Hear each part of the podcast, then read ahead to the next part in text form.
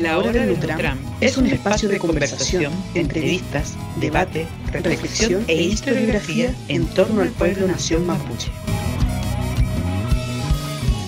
Prepara el agüita y el mate porque ya comienza la Hora del Nutram. Poli. Mari Mari, lo bien. Mari Mari. Y ahora sí, está, que delante estamos haciendo una prueba de sonido con nuestro entrevistado de mañana. Voy a acomodar esto. No me dicen que puedo acomodar el celular, pero... Ahí sí. ¿Aló? ¿Te escuchas? ¿Te escucha Sí, bien? estamos bien. ¿Te escuchas? Eh, ¿Me escucho bien? Eh, sí, tú te escuchas bien. ¿Me veo bien? Ya. Siempre pregunta y es- Sí, pues obvio. Hay que verse Estupendo. bien. se ve estupendo, mi hijo, estupendo. Gracias por lo estupendo. Te la bien, Ya, siempre. Muchas gracias. Ya pues, hoy día entonces tenemos un programa que bien, o sea, eh, le dejamos, le dimos un descanso a las, a las lecturas. Yo no, porque yo igual he seguido leyendo. Estoy leyendo la tesis de Patricia Macaya, que es nuestro entrevistado de mañana. Entonces la tesis está bien interesante porque es otra mirada que se le da al MCR, el Movimiento Campesino Revolucionario. Y mm, bueno, me he encontrado con algunas cosas nuevas, claramente hay algunas cosas que coinciden, otras cosas que, que yo siento que se nota como que Patricio está, que Pato Macaya está, estudió la UFRO, que es un sector como mapuche, como con harto mapuche, entonces también siento que da una visión como desde, un poco más también desde lo mapuche. Creo que va a estar interesante la entrevista que se hace, que se va a hacer mañana en, en, el, en el mismo Instagram de la hora del Nutram, porque creo que Pato viene a, a complementar o, o- o a dar algunos aportes más a lo que es la, el aprendizaje sobre el MC. Así es que yo no he detenido mis lecturas. Pero No, esta vez vamos a hablar sobre documentales. Sí, el día de hoy vamos a hablar, vamos a seguir con la tónica del MCR, ¿cierto? Pero obviamente desde, desde otra perspectiva. Obviamente saludar a todos los que ya se están uniendo, ¿cierto? Mari Mari con Puché, Fidel um, eh, sean todos muy bienvenidos al capítulo eh, Kula, ¿cierto? de la hora del Nutram. Y, y ojalá este, este capítulo sea también igual de enriquecedor que los anteriores. Eh, quisiera también tomarme unos minutos para agradecer, ¿cierto?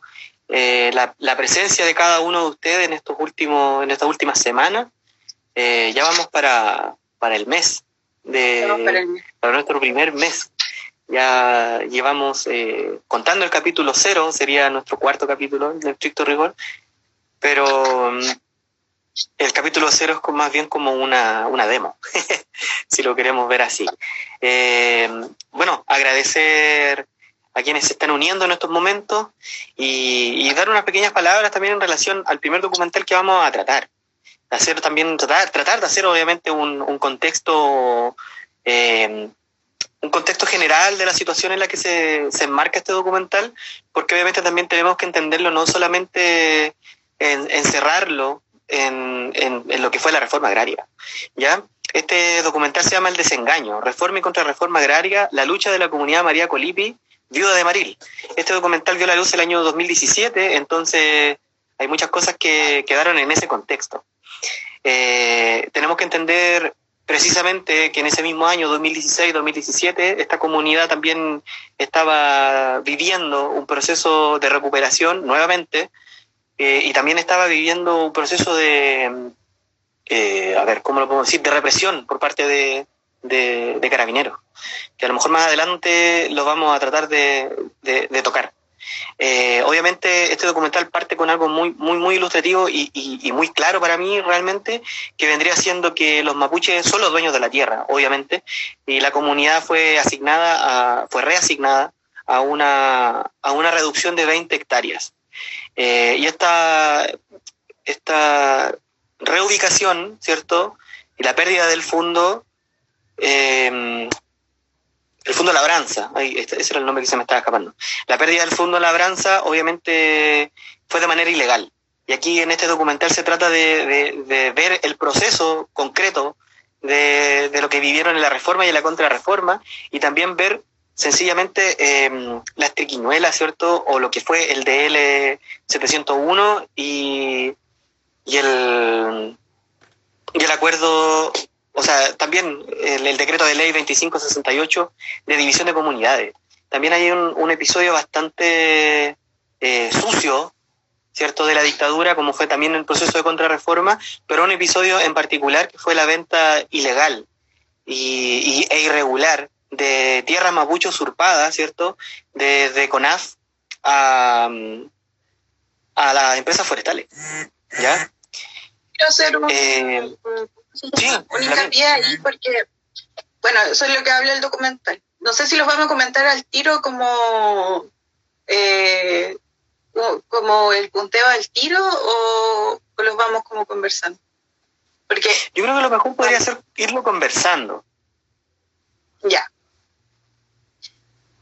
¿Cuáles fueron los decretos? El 701, el de, el, el de forestal, el que en el fondo comienza a subsidiar eh, la, comienza a subsidiar tierra para las forestales. Ese fue el decreto de ley que, que en el fondo fue el más perjudicial para, para el pueblo mapuche. Bueno, es que lo que pasa es que lo que me, bueno, eh, con respecto a la con respecto a la al, al, paso de tierras también, o sea, comentar también que en ese en ese tiempo, un poquito después se lanzó este libro 2578, esa es... 68. sí, es 68. De 1979. Sí, de división de tierra y de arriendo a perpetuidad por 99 años. Y el otro es el cambio de uso de suelo, de un suelo agrícola, ¿cierto?, a un suelo forestal. Que fueron dos procesos bastante irregulares y bastante eh, tránsfugos, si lo podemos decir así. Pero los dos más Así es. Pero los dos más entonces, el año, bueno, el año que se lanzó el documental El desengaño eh, fue más o menos un poquito antes de la operación Huracán.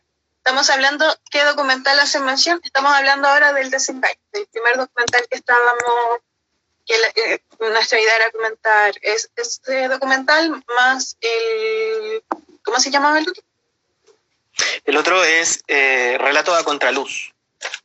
Relato a Contraluz un poco todavía estamos un poquito pegados en el en reforma y contra reforma agraria. Entonces, cuando se lanza el documental, cuando se lanza el documental, que es como en septiembre, fue más o menos para fue un poco conmemorando el 11 de septiembre. Fue, yo estuve en el lanzamiento del documental que se hizo en Santiago y ahí estuvo Jackson Chol, estuvo em, estuvo Julio Parra y estuvo la Pati y el, el lanzamiento fue la Meli Map y un poco después de eso se lanza este libro, que es el Tripamón Pulca, que, bueno, en la zona Lafkenche, en el sector como de entre Tirúa y Cañete, eh, se trabaja este libro y se trabaja también eh, para un poco esclarecer cómo fueron los procesos de, de la, en el fondo, de despojo de tierra eh, y cómo se vivió la reforma y contrarreforma agraria en esos sectores.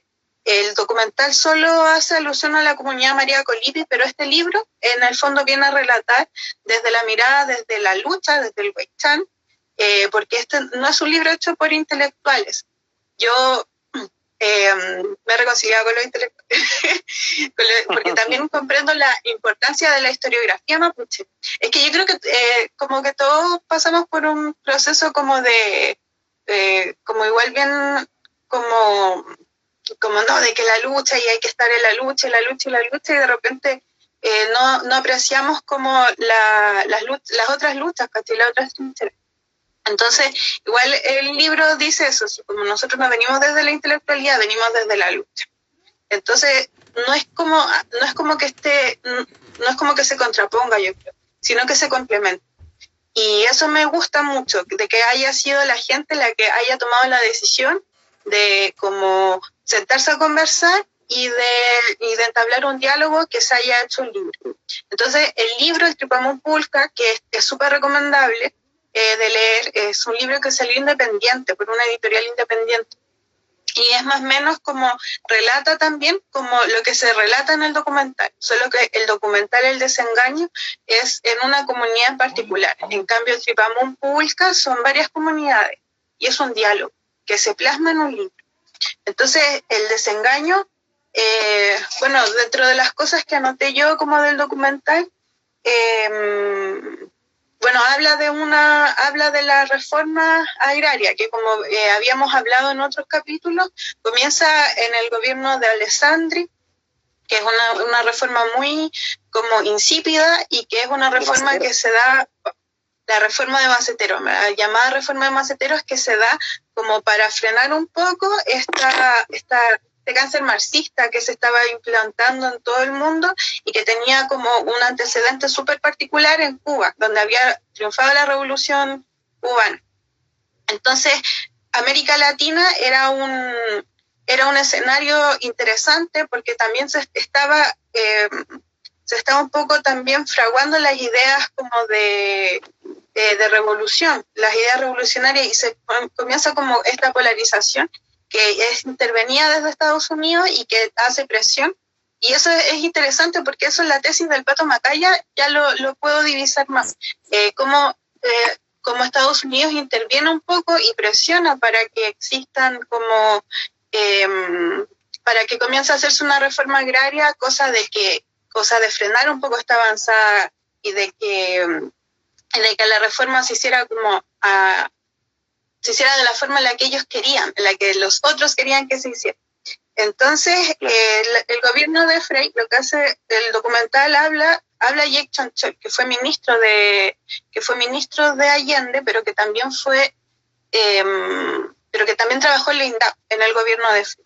Entonces, él habla de cómo la tierra expropiaba. Y expropiaba, por ejemplo, un dato que me pareció interesante es que en el gobierno de Frey se expropiaron 3,5 millones de hectáreas y en el gobierno de Allende se expropiaron 6,5 millones de hectáreas. Entonces, Jackson Chol describe cómo a él lo trasladan desde, o sea, él se traslada desde, desde Santiago hacia Temuco y que comienza la expropiación él desde Temuco y él lidera esas expropiaciones de tierra. Entonces también ahí está como la voluntad, yo creo, de Salvador Allende, como de, mm, eh, yo creo que igual Salvador Allende tiene que haber entendido quizá un poco más el, conflicto, eh, o sea, yo creo que dio oído con esa señal, dio oído, en el fondo demostró que estaba dando oído a, las peticiones de las comunidades mapuche. Creo yo, no sé qué te parece. Bueno, en relación a, a, esa misma, a ese mismo punto, ¿cierto? Eh, sobre el tema de tierra, el mismo Jax, Jax, sí, Jax Chonchol eh, se dedicó a expropiar las tierras, obviamente, como tú eh, perfectamente lo dijiste, ¿cierto? y cuando fue ministro de Agricultura, él fue transportado a Temuco. El ministerio completo, también junto con la Cora, fueron transportados, ¿cierto?, a, a Temuco para tratar este problema, el problema de la tierra, no precisamente el problema del indio. Eh, obviamente, siempre las expropiaciones de tierra por parte del ministerio, ¿cierto? Y de Jacques Chonchol, que él sale de su propia boca en el documental, obviamente siempre estas expropiaciones de tierra eh, no precisamente era por, por, la causa, ¿cierto? Sino que eran por medio de la ley de reforma agraria. Y otra cosa que también habla muy en, claro es que había un requisito para poder expropiar los fondos que tenían que ser mínimo de 80 hectáreas. Y en caso de que fuese un fondo mucho más grande y que este fondo estuviese eh, con, causa, con causa de, usurpación de tierra, ese fondo era derechamente entregado a los mapuches como entre comillas, un fondo en disputa, ¿cierto? Eh, era entregado a los mapuches. Eh, y estos fueron 19 fondos, 19 fondos que se, se, comenzaron a expropiar entre el 71 y el 72, y, y que fueron regularizados con la ley indígena de Allende.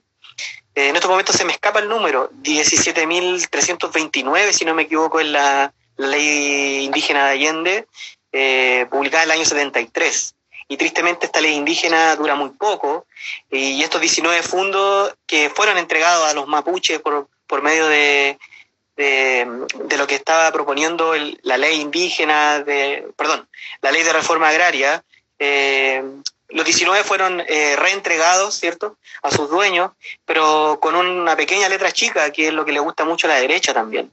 De esos 19 fundos, 16 fueron entregados a, sus antiguos expropiadores, ¿cierto?, a sus antiguos usurpadores, y tres fundos quedaron controlados por los militares. Y dentro de esos fondos, si no me equivoco, en uno de ellos fue donde se funda eh, un regimiento más adelante, que al día de hoy no existe en Temuco que, que, es el regimiento Tucapel, que también sirvió de centro de tortura y donde muchos de nuestros... Eh, gracias por la aclaración. Ley 17.729. Fallé en un solo número. Fue, gracias por, por la aclaración. Eh, pero bueno, eh, en ese mismo regimiento es donde también se torturaron a muchos militantes del MCR, militantes del MIR, y a muchos mapuches también que estaban en, en los asentamientos. Eh, yéndonos obviamente hacia el problema forestal, que yo creo que va a ser el que nos va, va a ser el marco de nuestra discusión en el día de hoy, tenemos que entender que los principales usurpadores en el proceso de contrarreforma eh, son las empresas forestales. Hoy en día, Mininco, antiguamente Forestal Cresex, ¿cierto? Que tienen obviamente a carabineros, y, esto va a ser sube algo muy, muy familiar a lo que está pasando hoy en día. Eh, obviamente, carabineros siendo instrumento o una institución pública, una institución estatal, eh, cuidando intereses de privados. Y en el documental queda claramente visualizado donde Carabineros, haciendo guardia en uno de los portones de la forestal, eh, eh, le pide que se retiren, ¿cierto? Lo, la gente que está haciendo el montaje o el... Em, ¿Cómo se llama? los que están haciendo el, el, documental les pide que se retire porque están en un recinto privado, en un recinto que pertenece a Forestal Mininco. Eh, también tenemos que entender qué es lo que está pasando, por ejemplo, hoy en día, donde, está, donde están los marinos, por ejemplo, eh, custodiando supermercados, afuera evitando el tema de los saqueos. O sea, se sigue bajo la misma lógica, ¿cierto?, de, de, de, utilizar, obviamente, instrumento público, ¿cierto? Una institución pública para resguardar intereses de privado y de poderoso en este caso. Forestal Mininco es quien tiene en sus manos, ¿cierto?, la gran cantidad de muertes mapuche eh, rurales. Quiero agradecer, obviamente, también las aclaraciones, ¿cierto?, de, de acá de el compañero Coba Foto, que él es parte, ¿cierto?, de, del desarrollo del segundo documental que vamos a conversar, que dice que obviamente que, ah, bueno, existe, ¿cierto?, el, el, regimiento aún. Agradezco la, la aclaración eh, yo tomé las palabras de, Samuel Catalán, que, que, dice que ya no existe. Pero bueno, agradecer la aclaración. Eh, y obviamente previo a la llegada de Allende, ya como para pegar una retrocedida y jugar con, la temporalidad, eh, ya habían ciertas recuperaciones de, tierra, ya había lucha armada. y estas acciones ya eran una, eh, claramente eran ya una realidad en, en eh, también tenemos que entender que esta, esta ley, el mismo Jacques Cholchol dice que fue creada, obviamente, en, en, los campos donde se recuperó territorio y que fue tomada por Allende para hacer la suya, para estudiarla ah. y para levantar una nueva ley indígena y una nueva ley de reforma agraria. Eh, y esta, obviamente, para no ser mayoría en el Congreso, fue bastante maquillada. Algo muy parecido a lo que sucede con la ley indígena de hoy algo muy parecido con lo que sucedió con la Comisión de Verdad Histórica y Nuevo Maltrato, ¿cierto? O sea, son lógicas y políticas muy neoliberales que se siguen repitiendo. La bien. Sí, bueno, eso me gusta un poco como de la tesis de Patricia Macaya que estoy leyendo ahora. Eh, por desgracia, la tesis del pato no está, no, no está pública eh, y tampoco es, es un libro aún. Ojalá pronto lo sea porque creo que es una creo que es una creo que es un aporte bastante importante el que, el que está haciendo Pato a la historiografía mapuche. Pero esa ley que se le presenta a Allende, cuando Allende visita el sur, es una ley que es fruto de una cantidad importante de tragún.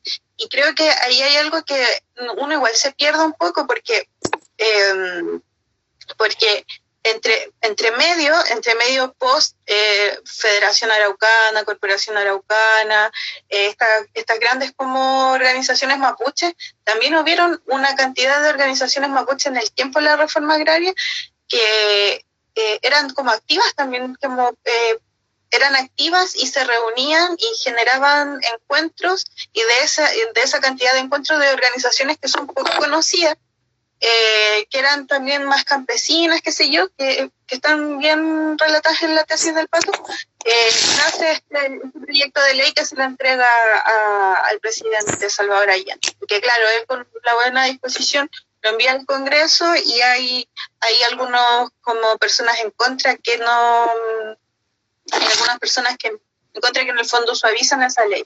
Lo que respecta al gasto policial, bueno, en, el libro Tripamulca, para quienes no lo tengan, eh, acá sale, voy a hacer la lectura, de la cantidad de habitantes y el gasto policial. En Arauco, por ejemplo, el año 2011 hubo un gasto policial de 335 millones de pesos, eh, 335 millones 800 mil 563.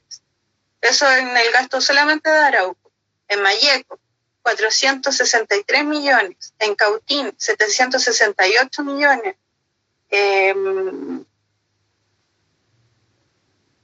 al 2015, Arauco, 2 mil millones de pesos. O sea, esto es una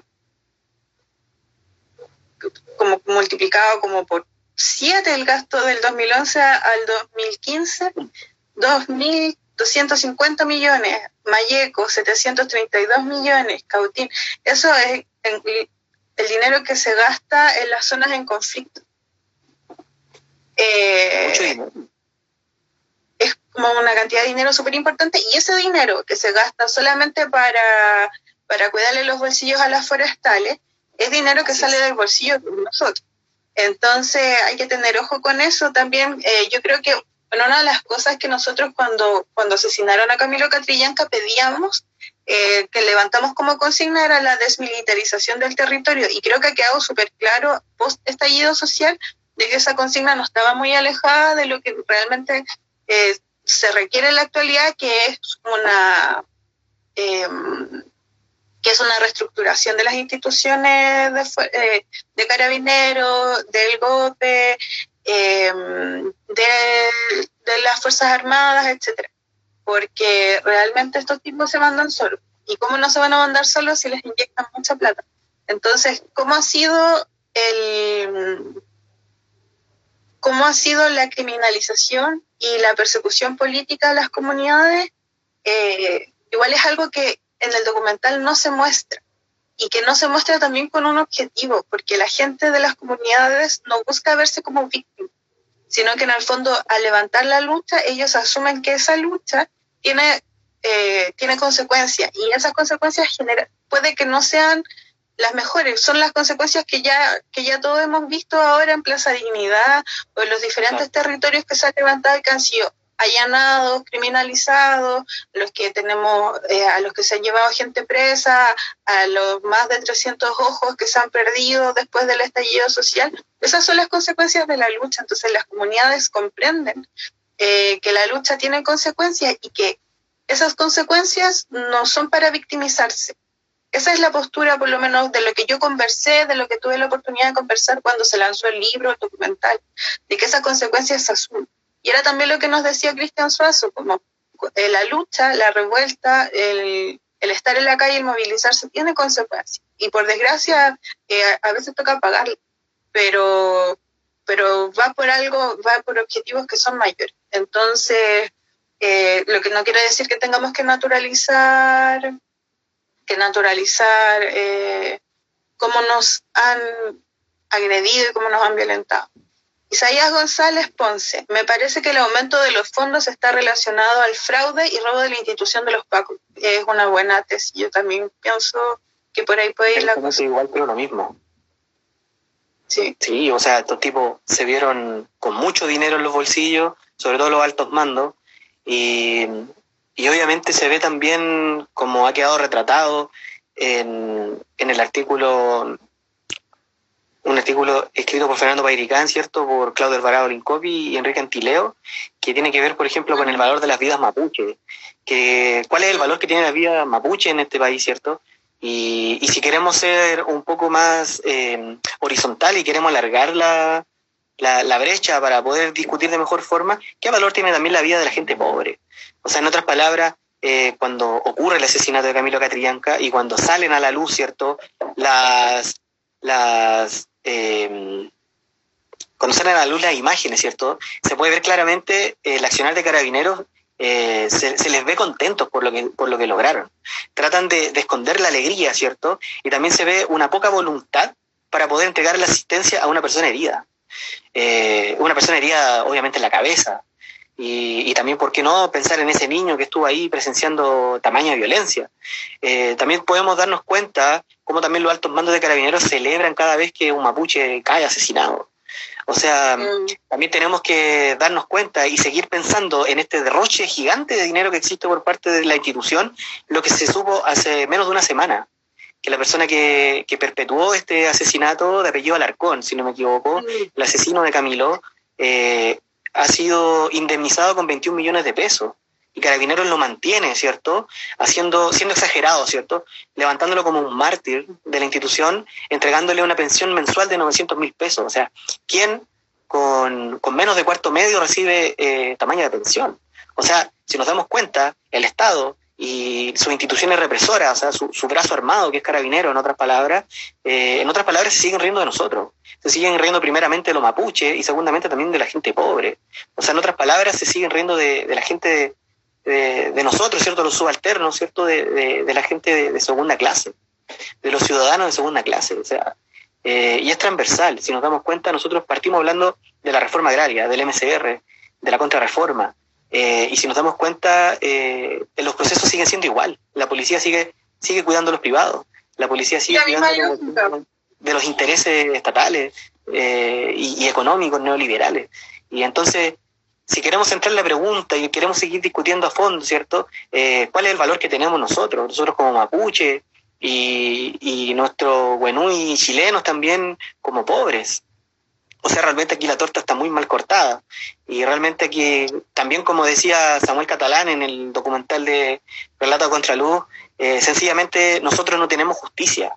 Sencillamente para la gente que, que tiene detenido desaparecido, ¿cierto? o, que sufre el tema de, la prisión política, eh, no hay derechos. Sencillamente no hay derechos. quería, hacer otra comparación. Quería hacer otra comparación. Por ejemplo, hoy día. Hoy día, esto, esto lo hablaba mi hermana igual a la hora de 11. ¿A quién le mandamos un gran saludo? Sí, ahí es la mejor. Ya, pues, entonces, em, hoy día hubo una señora que tenía coronavirus que salió porque quería estirar las piernas. Y salió, fue a Plaza de Armas y después la tenían que sacar como con tremendo aparataje médico. Entonces la ella decía como, loco, o sea, ya la señora va a tener que pagar una multa, etcétera, como, como dejen de molestarla igual, ¿cachai? Porque es una señora de edad, eh, o sea, no, no, era una señora de edad, pero era una señora, ¿cachai? Y como, como la forma en la que se le expuso, porque estaban todos los matinales ahí con la, con la señora, ¿cachai? De que la señora que había salido con coronavirus, bla, bla, bla, la señora, pero resulta que hace un tiempo atrás, un cuico de mierda, porque no tengo otras palabras para eso concha su madre, fue en avión, en avión a Temuco, y no, no tuvo ese nivel de exposición, ¿cachai? No tenía la prensa detrás de él, de hecho el loco, el muy concha su madre, porque de verdad no tengo otras palabras para ese weón, ese compadre, eh, después no quería decir por dónde había andado porque él tenía su derecho a guardar silencio. Entonces, el compadre no solamente expuso un montón de gente, y no vamos a decir que la, que la señora que quizá hoy día fue a, Plaza de Armas, claramente, señora, así como enchúfese, ¿cachai? Enchúfese, eh, esto no es broma, pero también hay niveles educacionales que son diferentes, ¿cachai? Entonces, la señora que probablemente no se lo toma tan a pecho porque quizás no tiene el nivel de, de, ¿cómo decirlo? Como, como quizás no está tan interiorizada en cuanto a las cifras del coronavirus, por ejemplo, aunque debería estarlo, pero ya. Eh, versus un cuico, ¿cachai? Que no, no sé dónde había andado, que era ingeniero de la católica, de apellido Marinovich, como medio, como terminaba en IT eh, el loco guarda su derecho a, o sea, usa su derecho a guardar silencio porque eh, su abogado se lo dijo, eh, pero más encima el loco nunca dijo por dónde había andado y poniendo así, ah, era una, la señora era peruana, ya, más encima. Ah, claro. Entonces, el loco había nunca más, más morbo. ¿Cachai? Sí, entonces igual hay como un... A ver, cárcel y muerte aguardan para los que... Luchan por la libertad. Los ciudadanos de segunda clase somos bienes prescindibles y eso es lo que tenemos que hacer, cambiar. Era una familia peruana, dice mi Peñi. Saludos para mi Peñi Patricio, que le pan. Eh, sí, o sea, eh, tengo entendido que este tipo que se, que se paseó en avión, ¿cierto? Por, por Gualmapu, eh, tenía un casamiento en Villarrica. Tenía un casamiento en Villarrica y, Sí. y aprovechando, ¿cierto? El tema de la histeria colectiva, la corona histeria, como lo, lo he nombrado yo más de alguna vez, eh, aprovechando que todos los que alguna vez hemos ido a Villarrica sabemos que cuesta entrar, porque siempre hay tacos. Entonces yo creo que él, ap- él aprovechó la instancia que había muy poca gente para pasearse por todos los sectores, Villarrica, Pucón. Eh, entonces, ¿qué es lo que sucede ahora? Él también anduvo en Temuco, ¿cierto? ¿Qué es lo que sucede ahora? La Araucanía, la región de la Araucanía, Gualmapu, ¿cierto? Es la segunda región o la- el segundo lugar con más casos. y por culpa de esa persona, o sea, de una irresponsabilidad tamañamente gigante, o sea.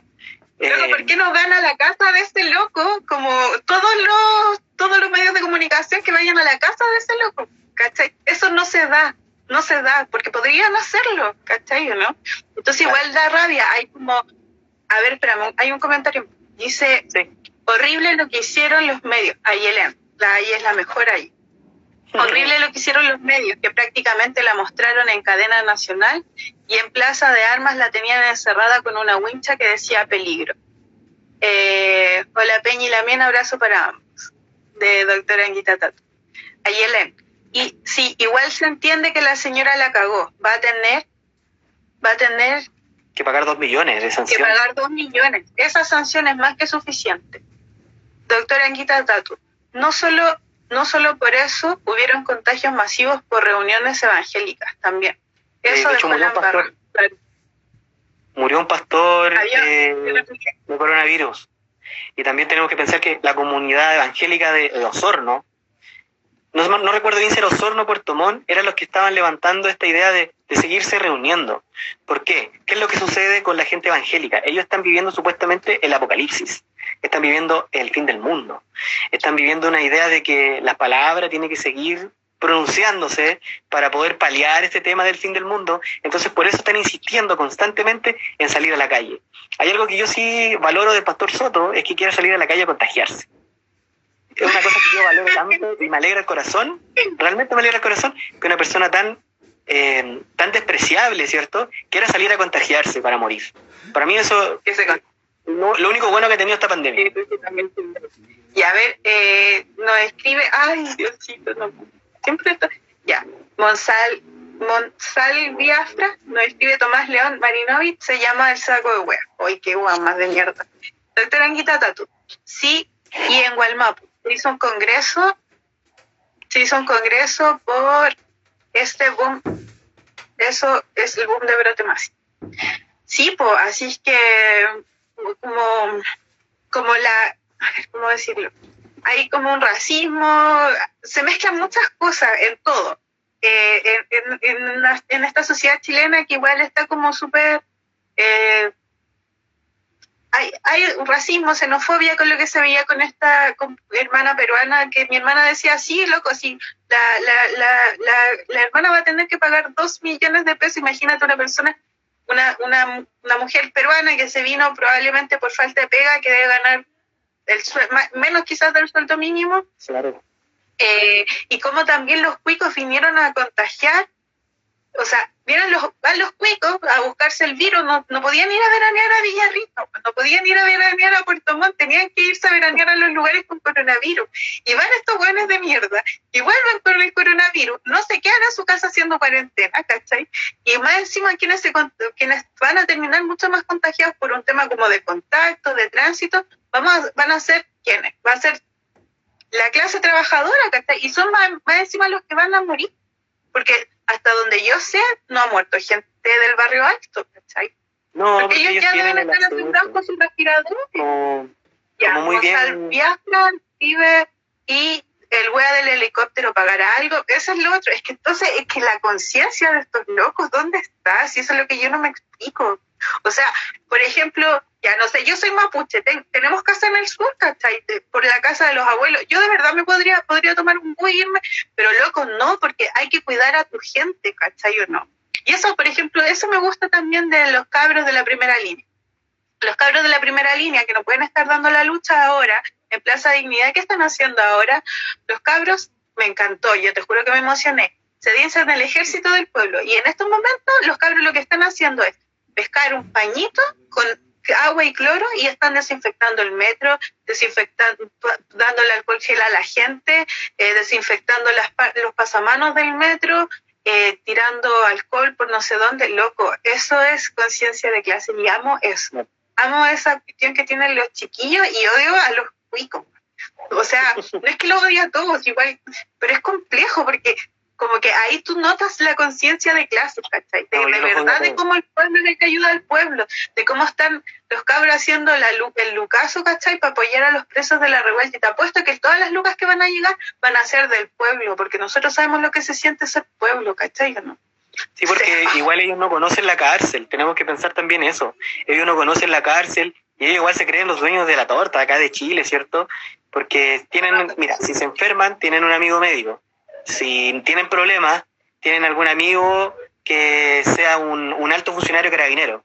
O tienen un amigo que sea juez. O tienen buenos abogados. Entonces, siempre tienen la- eh, el pituto. Entonces, al tener ese pituto, eh, sí, al tener ese pituto, obviamente, no, no, no se sienten nunca amenazados, al contrario, siempre se han sentido en la comodidad máxima. O sea, para ellos esto es una enfermedad para los pobres. Con esto es una enfermedad para los pobres, para descongestionar los espacios que siempre han sentido ellos, comillas, amenazados por la rotería, que en este caso vendríamos siendo todos nosotros, sin discriminar.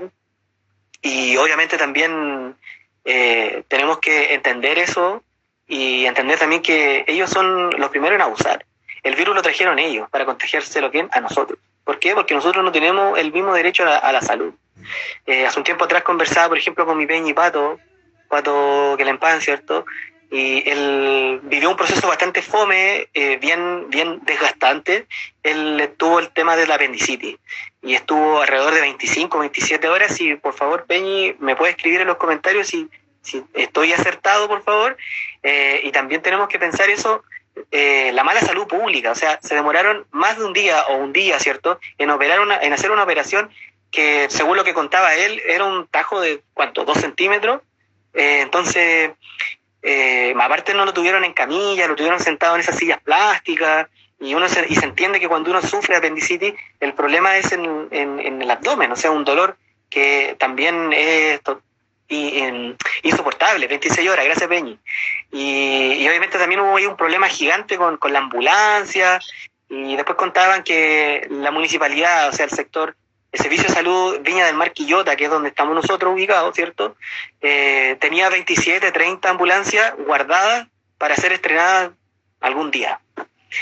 Entonces, esos son los, los distintos contrastes. Por un lado están los, los Larraín, los Barcelberg, los Hoffman, eh, no sé, los, los Horst Polman, ¿cierto? Los Forestal Mininco, los Mate, eh, y toda esa manga del asesino que tienen todos estos privilegios. O sea, para ellos yo creo que el coronavirus lo ven como un simple resfriado.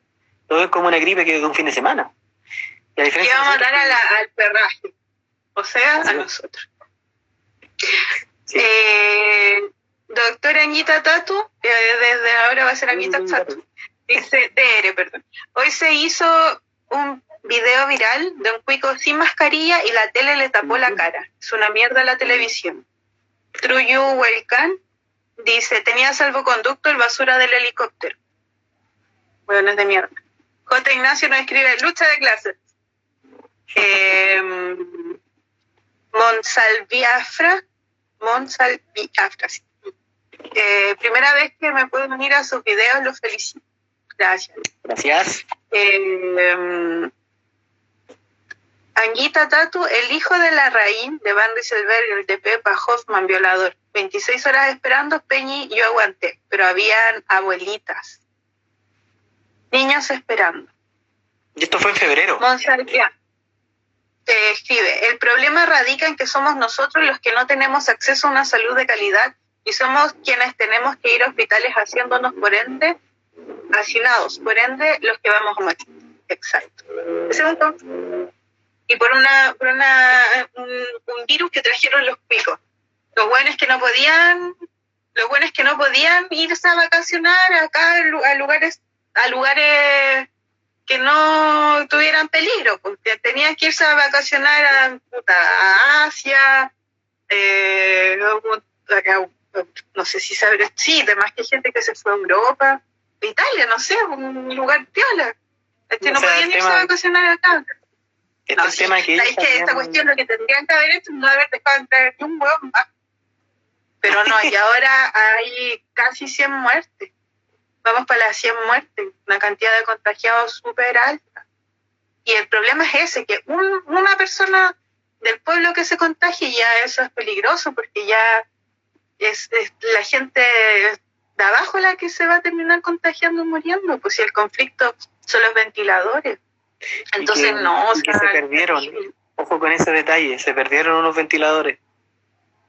No, si está todo mal. No, sí, está, está bueno. Nos fuimos para otro lado. Y lo triste es que nuestro superministro de, de, salud eh, sigue, sigue riéndose de la gente. Una persona bastante cuestionable, eh, pero bueno. Yo a veces pienso que esto como que hacen, dicen tonteras a propósito, como para que la noticia gire en torno a esas tonteras. Porque yo Piñera, yo lo de la piñericosa y todo lo que tú quieras lo encuentro ya súper gracioso, nos podemos reír del compadre, eh, pero como que desvía caleta la atención de los temas de fondo, como de la política real. Entonces al final salen un montón de memes por el Piñera y Piñera, o sea, y deshace a espaldas de la gente. Lo mismo siento que esto es como que Mañalich tomó esa propuesta, esa, esa apuesta, o sea, como, no, si el virus se va a poner buena persona, no sé, yo como que calculo así, como de verdad lo dijo porque sea así de idiota o como hay algo detrás que en el fondo sabe que hay algún asesor de comunicación que sabe que esta cuestión va a dar que hablar y se desenfoca el tema, ¿cachai? Como que yo pienso, siento que por ahí de repente van las cosas. Sí, así, jajaja, ja, ja, de veras se perdieron, ya volvamos. volvamos a la contrarreforma. Estamos en la contrarreforma. Son cosas, a lo mejor ya como para poder cerrar esto, sencillamente eh, tenemos que también pensar que eh, en la gente, en la clase, en la, en la ordinaria aristocracia que tenemos, ¿cierto? Porque al final hay gente ordinaria. Eh, la gente de dinero en este país siempre busca el, alejarse, ¿cierto? Siempre buscan como, entre comillas, la exclusividad. Quieren estar solos, le molesta el, roterío, ¿cierto? Entonces también ha salido una serie de, burlas a esa gente. Eh, hace unos días atrás salió también un video relacionado con eso que decía, estoy muy estresado yo en mi casa de mil metros cuadrados. O sea, ¿quién vive en estos momentos en una casa de mil metros cuadrados? Poniéndonos en la realidad de la gente de Santiago, que vive en casitas todas de población, ¿cierto? Muy pequeñas. Eh, entonces son, son, son cosas que, a la larga igual ellos no, nunca, nunca van a pasar eh, la pandemia como tal. Igual siempre van a buscar la forma de poder arrancarse, porque saben que la tienen fácil, porque también saben que no les va a ocurrir nada malo, también saben que no van a caer en la cárcel. Entonces, ahí el juego de contacto, el amiguismo, ahí juega eh, bastante fuerte. Eso es lo que, lo que creo yo, sinceramente. Y al final, como bien dijo, hay un comentario que se me arrancó en estos momentos, la única pandemia en realidad es el capital. Pero léelo, léelo, lee los comentarios tú ahora. Sí, bueno, mi, mi Peña y Pato dice que cree, yo creo que son hueones los cuicos, son hueones amigos míos. Sí. Goebbels, asesor, perdón, eh, Trujillo Huelcán. Goebbels, asesor propagandístico nazi la misma táctica. Claro. Eh, nuestro querido amigo eh, J. Ignacio 92, la única pandemia del capitalismo. Bastante cierto. Monse Salviafra, eh, el cuico que trajo el virus estuvo de vacaciones en el sudeste asiático. Ya sabemos ¿a qué van ellos allá? Obviamente van a puro enfermarse y también van por la exclusividad, porque está muy de moda. Ellos mismos se ponen las modas de, alejarse cada vez más. Bueno, yo creo que realmente...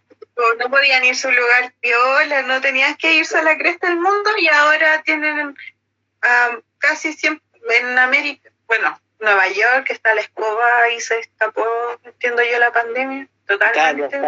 Claro, de hecho en Nueva York hay una isla que, que es donde están enterrando a la gente que no es reconocida, que antiguamente operó como, alguna vez fue un cementerio, y ahora están haciendo fosas para enterrar a la gente porque eh, esto se descontroló. Y también en Nueva York encontraron en, una en una en una casa una persona se fue eh, detenida por tener en requisado, ¿cierto? Eh, 9 millones de mascarillas que estaba vendiendo a un precio degenerado. Y también tenía alrededor de 2.000 ventiladores que eran necesariamente eh, necesarios para utilizarlo en un hospital. Esa persona se fue detenida y, ahí está, está en la cárcel. Eso yo creo que es el miedo que tienen aquí las autoridades también con la gente que tiene dinero. Porque mm, realmente no, nunca, nunca van a estar presos. Pero ¿qué le vamos a hacer? Monsalvafia nos escribe que van por comercio sexual. Los grandes empresarios, ay Diosito, dice, los grandes empresarios se acuestan con niñas asiáticas. Lucero en el sol, exacto, hay toda una ruta de explotación sexual y trata de niñas y mujeres. Uf. Bueno. También se entiende que ellos también son portadores de altas enfermedades venéreas. Eh, son bien, son raros los cuicos realmente. son bien degenerados también. Pero en fin, tratemos de volver, tratemos de volver a la contrarreforma agraria. Ya estábamos en reforma agraria. sí. O sea, aquí en, reforma agraria eh, comienza todo este problema de tierras nuevamente. Eh, el año 79, cuando la CONAF eh, se hace de predios que, que, fueron expropiados a los mapuches y otros predios que, que se les quitó a la gente eh, para, para utilizarlos supuestamente con, con fines eh, no forestales, con, con, fines de crear parques eh, parques nacionales. De hecho, con Pinochet surge también mucho el tema de los parques nacionales, que también son bastante cuestionables. También tenemos que pensar que aquí también empieza este, este negocio entre CONAF y las empresas forestales, que obviamente Forestal Cresex, que primeramente vendría siendo como el, rostro primigenio de lo que es Forestal Mininco, eh, fue el gran comprador, sobre todo en la provincia de Arauco. Y, también hay, cifras que eh, Luis García Huidobro, que, habla en este documental, eh, trata de explicar también que el gasto policial en Arauco es mayor que el de Mayeco. Y esta es la, la policía privada que tiene Forestal Mininco y, el grupo Mate en general. O sea, una cosa bastante salvaje y también muy cuestionable.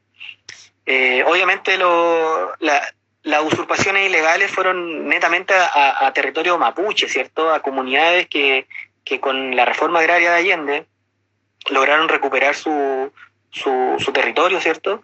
Y, y, después en muy poco tiempo se los vuelven a quitar y estos son revendidos a un precio bastante barato, ¿cierto? De hecho, hacen una reconversión de, de la tierra, porque el fondo en cuestión... Yo la tengo acá. Sí, el fondo en cuestión, el, el Fondo Labranza, que es el que se habla de la, la recuperación de esta comunidad, María Colipi, eh, eh, son 808 hectáreas de tierra bastante buena, de tierra bastante eh, rica para el, para el cultivo. Y, y, los entregan a otro lugar donde la tierra obviamente es solo peñasco, una tierra que no se puede trabajar. Entonces, desde el año 2007, esta comunidad eh, comienza su, su, proceso de recuperación territorial, que se agrava obviamente en 2013, porque mm, el año 78 es cuando CONAF se hace de estos territorios, y 79 vende a un precio muy barato, que en, plata del 2017, que ahí hacen una reconversión, que vendría siendo a 123 mil pesos, ¿cierto? La, la, hectárea, que es muy barato. Yo tengo que pensar que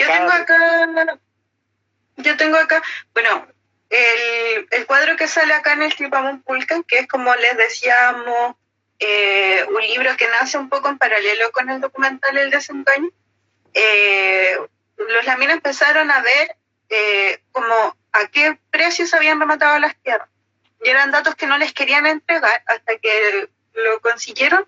Y acá sale, hay un cuadro resumen de los fondos, por lo menos em, de los fondos, ya aquí dice, algunos fondos en conflicto actual entre los pueblos en resistencia de Arauco y la forestal Mininco, que es la forestal que está allá presente como como, o sea, eh, que es la gran forestal que está allá presente. Entonces habla del fondo Cura, que tiene 808 hectáreas, que fue vendido en, estos remates eh, hacia CONAF, eh, hacia Crece, desde CONAF hacia la forestal Crece, todos son como del año 79, 78, 80, con un precio de venta que actualizan al IPC y que por hectárea es de 192 mil pesos, actualizado al IPC. Entonces hay una cantidad de fondos que están rematados eh, en 200 lucas, 150, eh, 400 mil hacia precios actuales. Entonces, lo grave de esta situación y lo que revela lo que revela el o lo que revela el documental El desengaño es el precio de venta a las forestales que tuvieron los fondos que estaban en y esos precios de venta que son actualmente a precio irrisorio eh, son lo grave de la situación no, no como lo grave no es o sea, es grave la expropiación que se hicieron a las tierras mapuche, pero más grave todavía es la, el precio al cual se vendió la tierra mapuche hacia las forestales y cómo las forestales han llenado sus bolsillos de plata eh, a precio irrisorio más encima subvencionados por el Estado. Sí, las subvenciones son de, del 75%. O sea, entonces, en muchos casos, a Forestal Mininco le conviene la violencia rural, le conviene también que, eh, que exista este, este tipo de cosas. Por algo ellos también levantan un informe de violencia rural por conflicto indígena. ¿Por qué? Porque eso es, el aval para poder cobrar sus seguros. Muchas veces se habla de los incendios que hay en, en y, y se toca ese tema que muchas veces los incendios son gestionados, ¿cierto?, por la misma empresa forestal para culpar a los mapuches, porque de esa forma eh, la policía tiene, el, entre comillas, el pleno derecho de, entrar a, allanar las comunidades. También ahí surge todo el tema de los, de los montajes, eh, el tema de las búsquedas, comillas, de armas, porque, y obviamente ese tema de que, de que les meten muchas veces armas a los a, los Peñi, a la Lamien, para poder, para poder tenerlo un tiempo en la cárcel, hasta esperar el juicio. Entonces, ahí empieza todo ese tema de esa política sucia eh, que, tiene lo, que tienen las forestales con, con, el tema muy mal llamado conflicto mapuche. Eh, sinceramente, aquí la, la, gente que, que, comete estas turbiedades, ¿cierto? Eh, es la policía y es también su secuace que vendría siendo carabinero.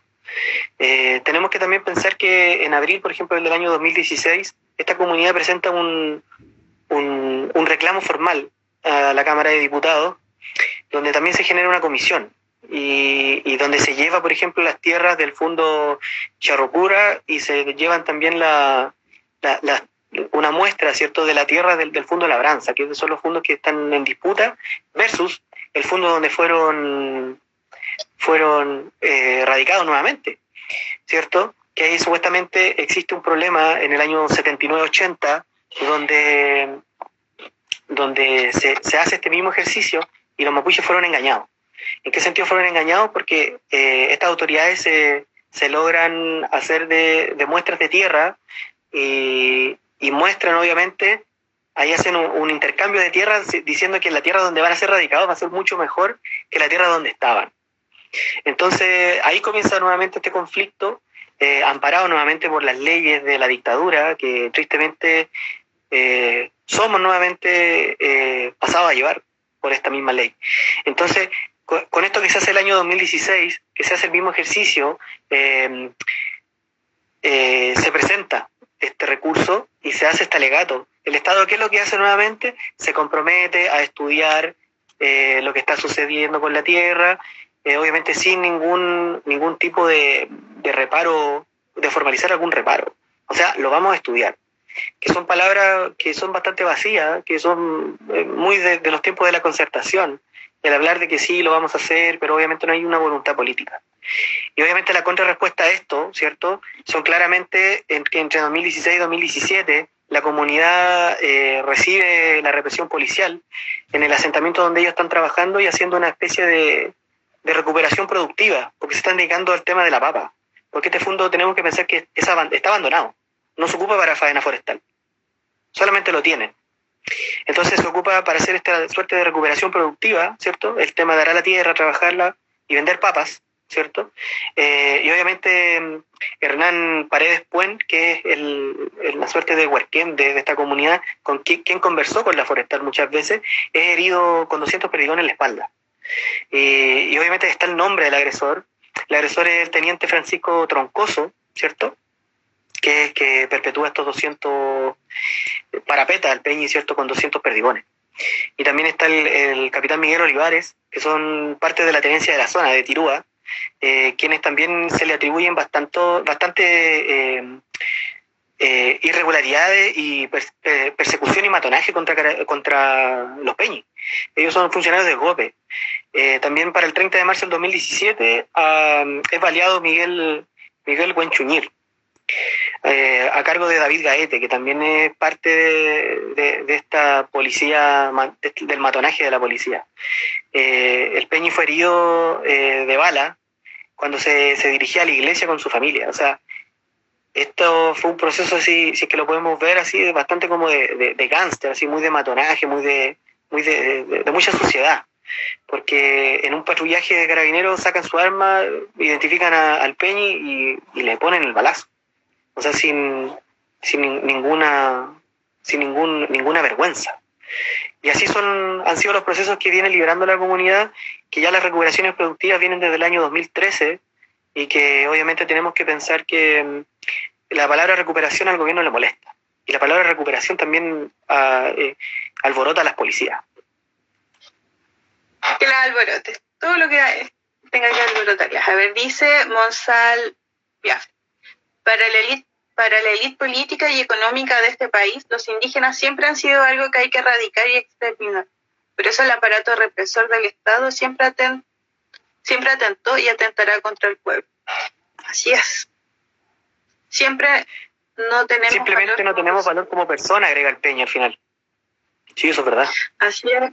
Sí, bueno, lo que conversábamos, como por eso nos fuimos para otro lado como el valor de la vida mapuche, pero no solo de la vida mapuche, sino también, por ejemplo, me acuerdo otro caso de un, de un vendedor ecuatoriano, no puedo recordar el nombre, de cómo arrancando de la policía, sí, eso fue en Santiago. Atropellado. Eh, de cómo arrancando de la policía lo atropellaron y murió. Y, y ese es como el valor de la vida, o sea, como la muerte de un eh, bueno, esto fue un poco antes del, esto fue un poco antes del, o sea, no fue poco, fue el año del, el año pasado, a principios de año, Samuel Yupanqui, era más encima un hermano, mm, era un hermano indígena. Y no recuerdo. Pero el, conflicto era ese, como, eh, como pensar, ya, la vida de Camilo Catrillanca, como para el Estado, para el aparato represor, no valía nada ¿cachai? Y, y a nosotros, Samuel, lo, lo, reivindicábamos como un asesinato de la policía, porque el, el hermano murió arrancando de la policía, ¿cachai? Por una cuestión como tan sencilla como lo es la subsistencia, el vender en la calle, porque viniste acá a hacerte la, la moneda y no encontraste pega y trabajáis en lo que hay, ¿cachai? Entonces, como esa, esa desvalorización de la vida, no solamente de mapuche, sino como de la vida del pueblo de la vida de Un poco valora la morenitud, también. Estamos hablando del enojo por la desvalorización de la morenidad. Exacto. Sí. Pero no, solo, como el moreno, sino como el pobre. Eh, ni siquiera el extranjero. De algo más. El sudaca. ¿Qué cosa? Por ejemplo, la, la, la lamiana haitiana, ¿cierto? Que no sabía hablar el, el idioma y que murió en la cárcel porque malinterpretaron una situación relacionada con su, con su bebé. No, a ella la mataron, a ella la mataron, a ella la, a ella la golpearon y, la mataron de puro de los golpes. Sí. eso no fue un suicidio que ella se haya pegado en la cabeza, esa weá es mentira, a esas hermanas la mataron. entonces, entonces se, entiende la intención también de, del aparato represivo del Estado de obviamente esconder esto. También si lo, lo podemos llevar a los asesinatos, a, a los huichafes, ¿cierto? Al Peña y Mapuche asesinado, eh, rápidamente la policía busca eh, este, este recurso de, de la defensa, ¿cierto? No, que nos estaban disparando con escopeta, entonces esto es una legítima defensa, ¿cierto? O, el, rápido, eh, rápidamente buscar, inventar cosas, como por ejemplo, si no me equivoco, para el asesinato de, de, Camilo Catillanca, lo, lo los pacos, ¿cierto? Todo desgraciado, se sacan el chaleco antibala y balean un chaleco antibala para, para intentar eh, decir que esto fue un enfrentamiento. esas fueron las palabras que también... Ya, pero tengo, tengo eso, ese, eso en la cabeza, ese, ese, ese ejemplo bastante ilustrativo hasta qué punto pueden llegar los montajes. O sea, hasta qué punto la policía eh, miente para poder asesinar.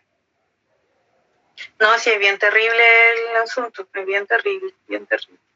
Así es que. Hay algo muy en común es ese tema de, la legítima defensa, que siempre los mapuches son los primeros en atacar, siempre están con esa misma idea. No, es que ellos tenían armamento militar, ¿cierto? Y no, y, ellos fueron los primeros en dispararnos. Entonces nosotros actuamos. Ah, fue Mendoza Collillo. Fernando. Entonces llega eso y, y, es raro porque siempre los asesinatos son por la espalda. Me atrevo a decir que el único asesinato que fue de frente fue el de Alex Lemun, que fue en un disparo en la frente. Que el Peña alcanza a decir, que el Peña alcanza a decir, oh, me dieron. Y se muere. No se acogió, los pacos valieron el chaleco y salieron pillados.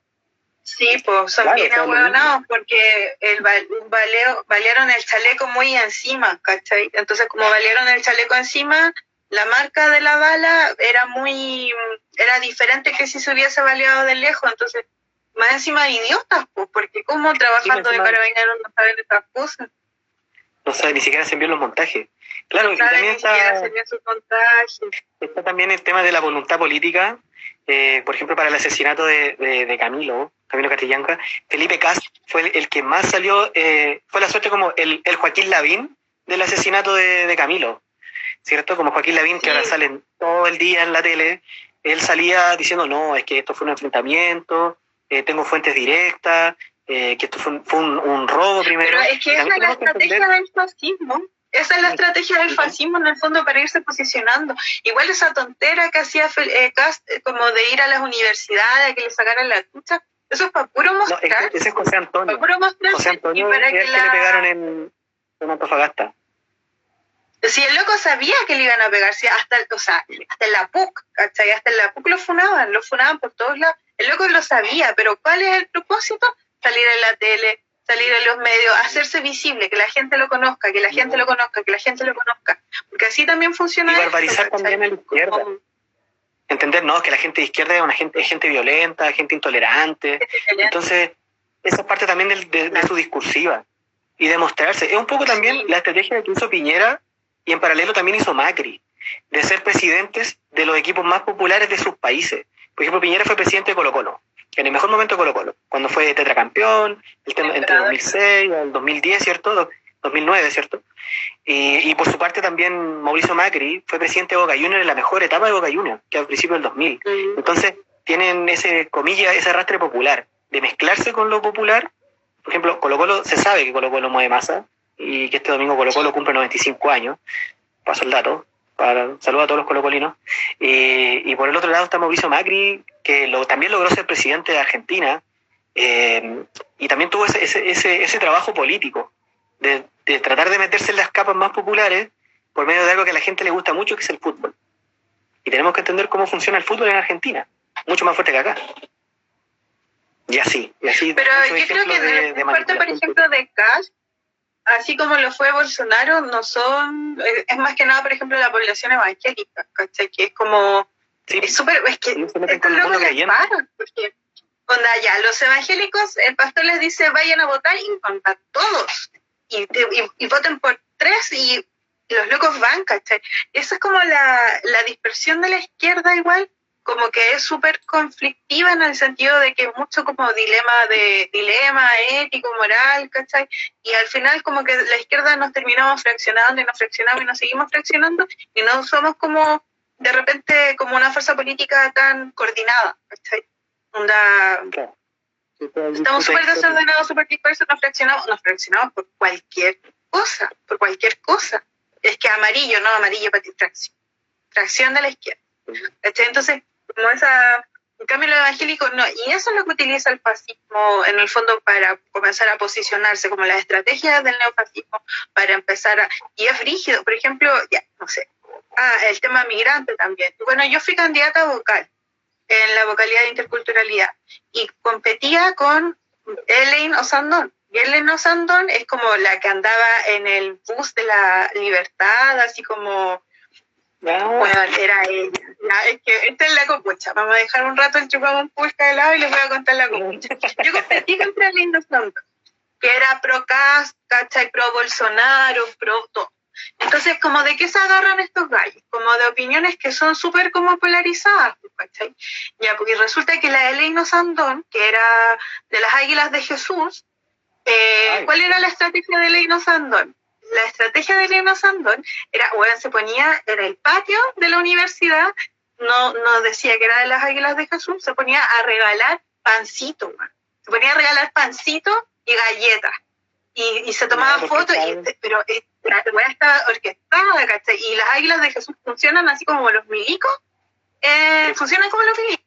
Bueno, así como son militantes, son militantes, te juro. Ya, la cosa es que sí, la cosa era que los locos se ponían afuera de la, entonces, por la entrada de la universidad, no había propuesta política, claramente, no había nada así como decidor, ¿cachai? Sino que en el fondo todo era así como hoy vamos a hacer festivales porque todo es muy bonito y vamos a hacer, vamos a visibilizar, no sé, pues, al estudiante migrante y todo va a ser muy bello, ¿cachai? Pero no hay un, un, un, un qué hay detrás de esto, ¿cachai? Y lo que hay detrás de esto es que estos locos buscan también posicionarse ellos fueron federación en la Universidad de Concepción, ¿cachai? Y los locos son así, pero cuadrados. Cuando tú tenías Elena Santón... ¿Ah? La U de Conce una universidad muy de izquierda. Bueno, tenían, tenían, tuvieron allá, no, no, no me acuerdo si fue la de Conce o la Santísima Trinidad, Santísima Católica de la Trinidad, no sé qué cuestión. Tenían una federación. Entonces, estos locos si hay alguien, si hay alguien que estudie los DEC, por favor, que nos aclare esta última idea, por favor. Porque lo, encuentro insólito. Es terrible. Entonces, esas son como las estrategias que utilizan estos locos, utilizan los bolsonaro, utilizan los tags, las redes sociales, porque igual, esto, pero es que estos locos están todos aglanados, Están todos aglanados y tienen todo. La U de Conce nunca fue, fue una universidad en Conce, creo que fue la Católica la Santísima Concepción, pero hubo una federación de las islas de Jesús de Conce. Y de hecho a mí me pasaba que muchas de las personas que le posteaban a la Elaine, así como Elaine va a ganar, Elaine, bla, bla, bla, y como que le comentaban amor a la Elaine por redes sociales, eran de Conce, ¿cachai? Eran de Conce. Entonces, esa, esa cuestión, la ODEC tuvo facho y evangélico en la fe. Sí, sí fue la de Conce, parece. Bueno, vamos a buscarlo por ahí. Está en el desconcierto hay un, una cuestión de las islas de hechizos. Así es que. Está conectado Cristian Suazo, que por favor nos ayude a aclarar esta idea también. No, parece que no está conectado. Pero es terrible, es terrible la forma en la que nos hacen huevos, en las que se ríen en nuestras caras. O sea, como, ¿por qué, ¿por qué llegamos a este punto? Estábamos hablando de otra cosa.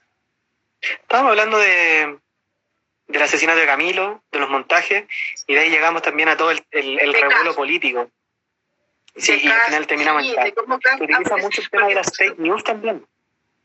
También, no, pero los Castro, Bolsonaro utilizan.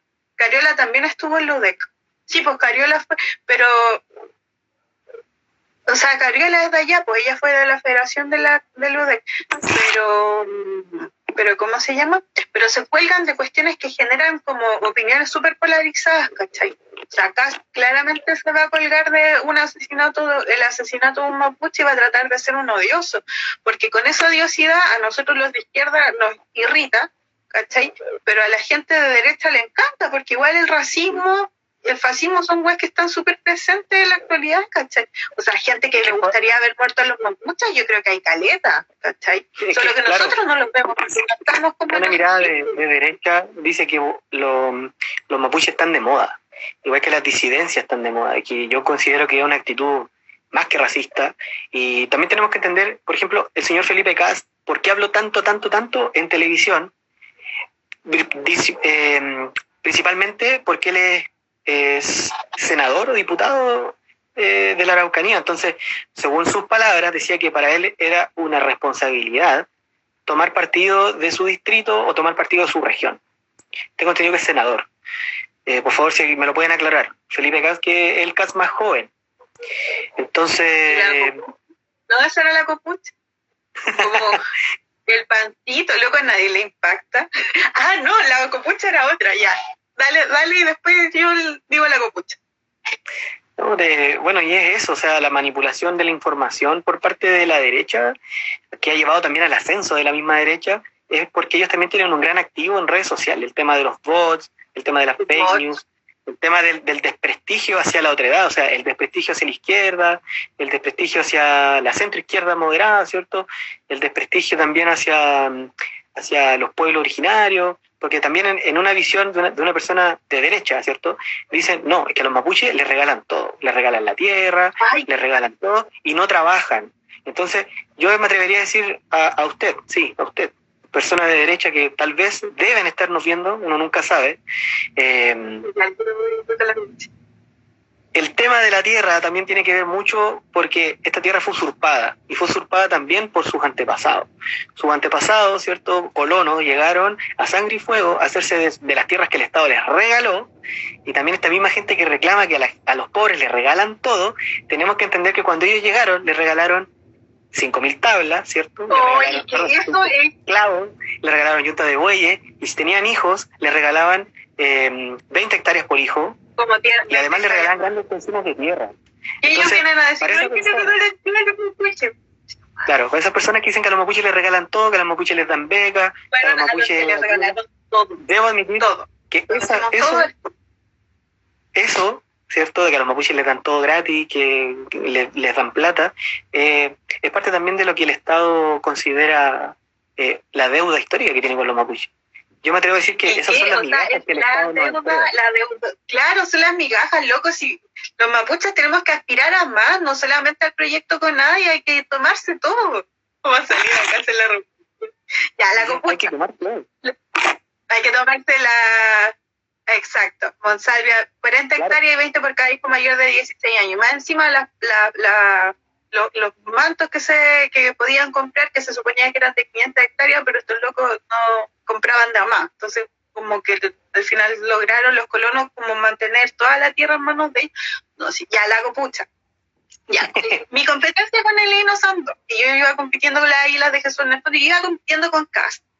Eh, con el futuro, con el futuro Cast, y eso es lo, bueno, ya, no me voy a enredar. La cosa era que esta tipa porque estos locos tienen plata, ¿cachai? Si no sería nada, que aparte tienen plata, son así, tienen plata, toda la cuestión. Y yo iba compitiendo con ella.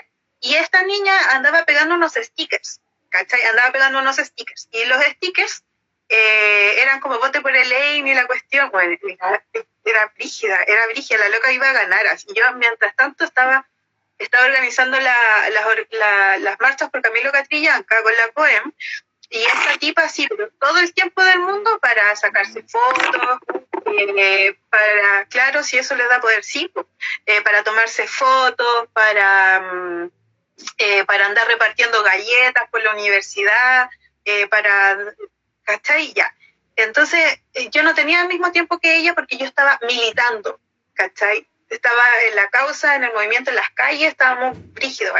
Y esta niña andaba pegando stickers por la universidad. Y una tía del aseo eh, le pide que por favor no pegue stickers porque ella después los tiene que sacar y los tiene que sacar con un líquido que le da como que le dañaba las manos. Entonces no quería cómo tener que sacar los stickers.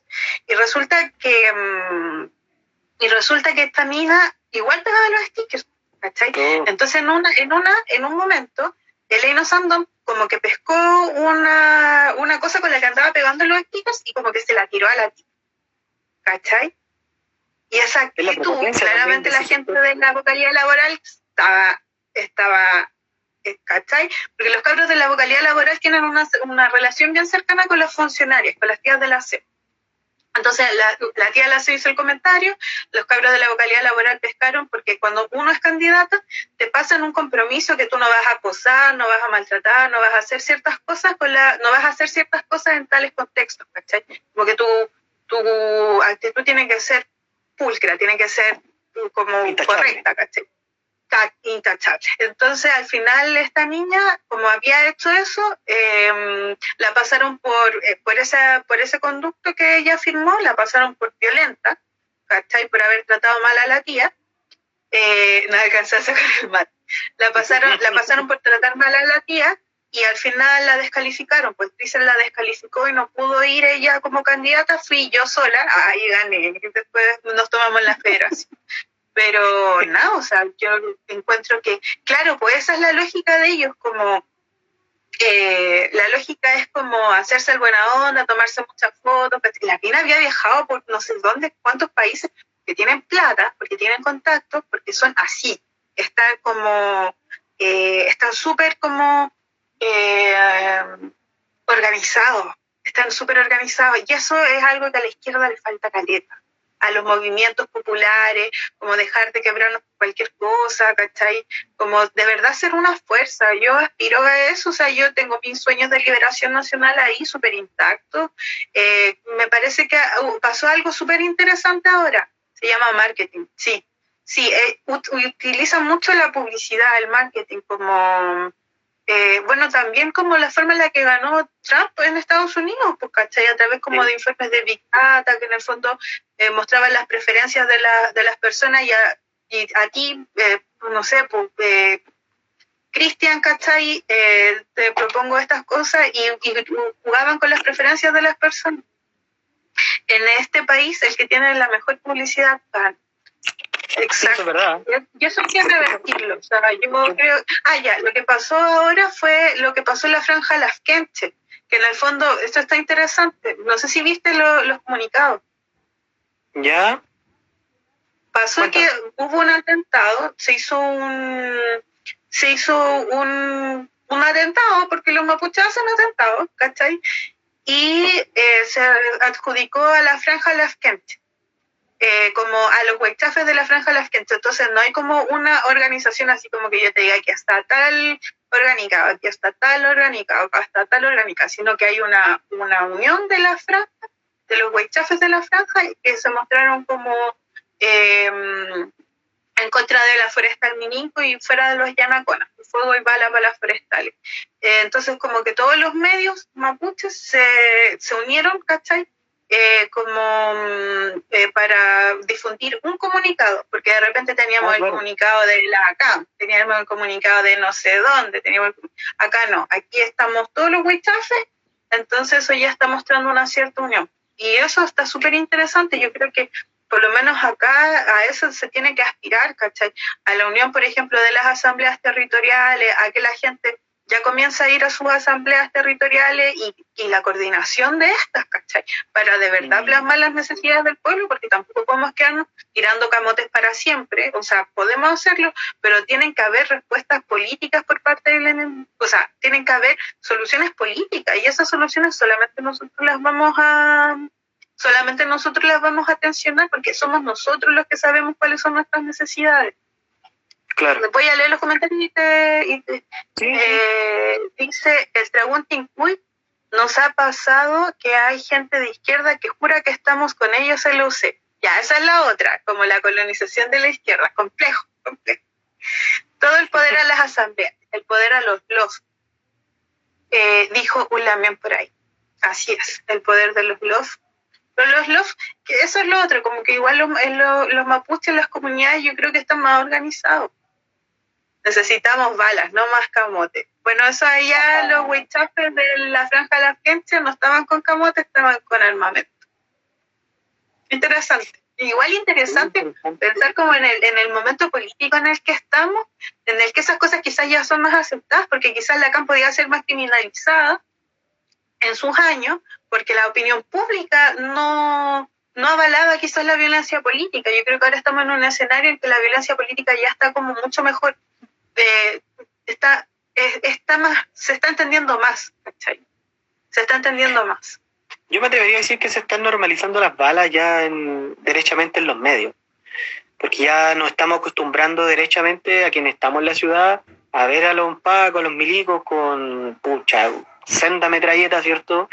Y también me atrevería a decir por parte de, este hecho puntual que está sucediendo con la gente de Lafkenche, me atrevería a decir que el, pueblo mapuche está teniendo una nueva maduración política. Ya la tuvo alguna vez, pero fue forzada, ¿cierto? Por el tema de, de la maduración política que tuvo la, la CAM a principios del siglo XXI, ¿cierto? Eh, me atrevería a decir que esto también es una remaduración política por parte del movimiento mapuche. Y, lo que me llama la atención es donde queda, por ejemplo, la identidad territorial lafkenche, que también opera bastante fuerte ahí políticamente hablando, ¿cierto? Podríamos hablar, no, había nada. La identidad territorial, a lo mejor hubo una cohesión y, es un, fenómeno bastante interesante de, de estudiar. Eh, ojalá se siga dando y ojalá eh, sea un poco más homogéneo eh, el, próximo levantamiento mapuche, porque se huele, se huele que va a haber una nueva rebelión, se huele y se está, se está oliendo cada vez más fuerte. Y si queremos volver a lo de Catrillanca, también tenemos que pensar que el asesinato de Camilo Catrillanca tampoco no fue un asesinato al azar. Me atrevo a decir perfectamente que esto fue un asesinato programado, ¿cierto? Yo estoy seguro que y me quemo las manos en estos momentos. Estoy seguro que, que por parte de, de los funcionarios de, del GOPE, y en este caso también funcionarios de, del Comando Jungla, eh, esto estaba previsto de antes. Y yo creo que esto también tenía fecha y hora. El tema del robo común, es que, mire, yo me atrevería a decir que otro montaje más de carabineros, ¿cómo puede sacar una policía militar para un robo común de un auto? Que con esto partió todo. Y después se desmintió que no fue un robo.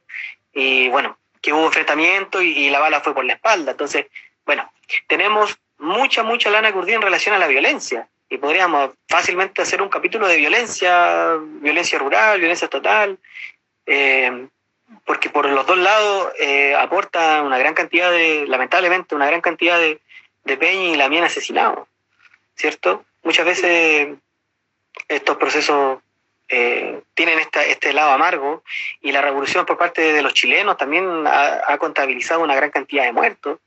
Eh, y insisto con el mismo argumento de que al fin los chilenos se, se, empezaron a dar cuenta de cómo vivía el pueblo mapuche y comenzó entre comillas esta, esta amistad porque los procesos, las marchas, si los queremos llevar al, al tema de la desmonumentalización también de la, de la estatua mapuche, eh, si lo queremos llevar a ese ámbito, eh, los procesos son aislados. Los chilenos, por un lado, tienen sus marchas y los mapuches tienen sus marchas. Y muchas veces las marchas son en paralelo. Y que ocurre un hecho bastante interesante, que las marchas se juntan, y aquí hay bastante coerción y, algo muy, muy lindo, que por primera vez el bajo pueblo chileno o la otredad chilena con el pueblo mapuche luchan en la misma, en la misma trinchera contra, contra los guanacos, contra los pacos, contra, incluso hasta contra los milicos. Y este proceso de, de, ajusticiamiento, si lo queremos decir, nos estamos yendo a otro lado, ¿cierto? Pero es muy entretenido también esto de, de, la conversación, porque siempre nos va a llevar a cosas bien entretenidas de conversar. Y el tema de los ajusticiamientos también yo lo veo como, como un, proceso de descolonización y un ajuste de cuentas por parte del pueblo mapuche y por parte también de la, de la sociedad mapuche con, con estos monumentos que en algún momento de, de esta historia, en algún momento, eh, nunca fueron eh, criticables, ¿cierto? Siempre fueron como inmaculados, eh, siempre se veían ahí fuertes y, y, nunca, nunca fueron cuestionados, al igual que la historia, la historia comillas, oficial de los chilenos o la historia nacional de Chile, que muchas veces nosotros no tenemos ningún espacio. Fuimos desterrados, nuestra historia fue desgarrada del, relato, del metarrelato de la historia chilena. Entonces, si nos, ponemos a pensar en los ajusticiamientos, y estos ajusticiamientos no solamente son desde los mapuche hacia la figura opresora del, modelo colonial, ¿cierto? Porque también eh, hubo un ajusticiamiento en Arica que para mí fue bastante interesante, un ajusticiamiento en Arica a la figura de Cristóbal Colón. Me atrevería a decir, a lo mejor ahí fue, o pueden haber sido los, Peña Aymara, o, o, algo mezclado. Incluso también en el sur, en Punta Arena, la figura de, José Menéndez, quien fue el que lideró el, eh, el exterminio o el genocidio a la población selma. Entonces, eh, nos podemos dar cuenta que está haciendo, existiendo un proceso de concientización por parte de los chilenos y como dijo un Peña hace un ratito más arriba, eh, sería interesante cambiar los camotes por las balas y obviamente también asumir ciertos desafíos y asumir también que esto, la cifra de muertos va a seguir creciendo. Pero obviamente... Igual es interesante. Los muertos. Porque si no, no Igual es interesante Sí, pues, igual es interesante como volver la historia, por eso igual es interesante estudiar el MCR o estudiar el MIR, porque el MIR en el fondo buscaba la vía armada al socialismo pues, y entendía de que la revolución tenía que hacerse por la vía armada. Quizás si el MIR lo hubiese llevado en ese minuto, estaríamos en el socialismo, no estaríamos con, con estas discusiones. Una vez escuché a alguien, bueno, el error de Salvador Allende fue no haber entregado, fue no haberle entregado armas al pueblo.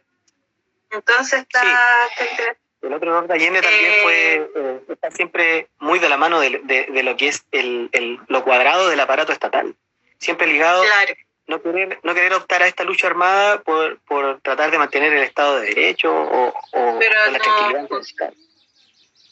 Pero no funciona.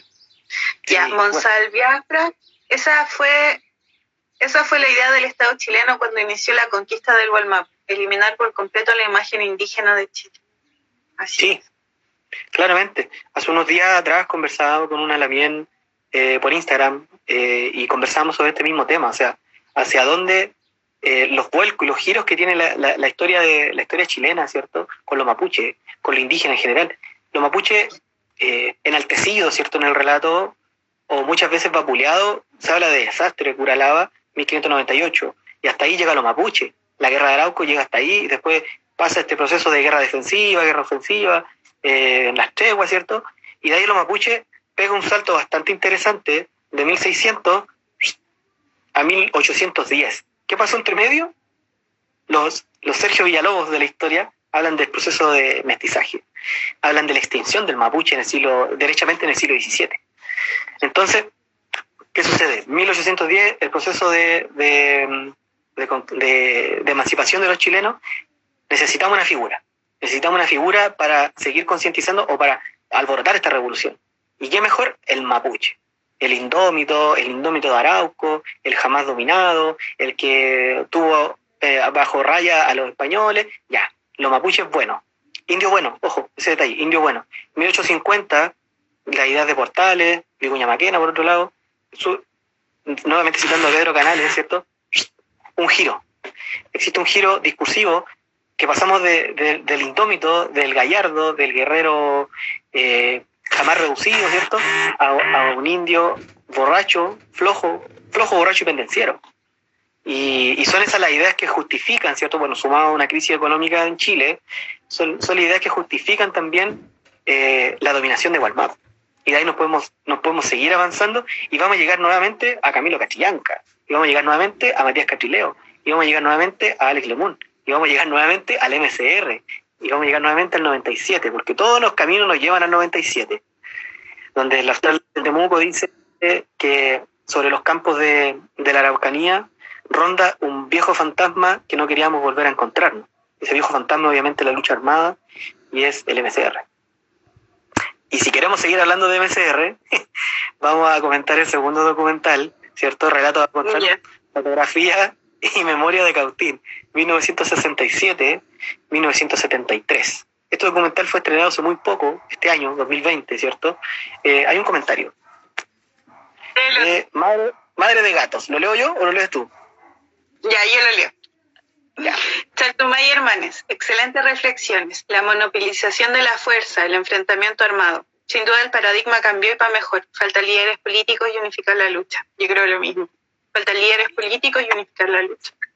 Sí, falta un, un liderazgo claro en la revuelta, un, lider, un liderazgo claro en, en, la misma izquierda. La derecha siempre se pone de acuerdo y, y no le cuesta, pero para nada decir, eh, ya todos votemos para la misma cuestión, aunque no, no se lleven bien, fingen llevarse bien y logran sacar adelante los procesos.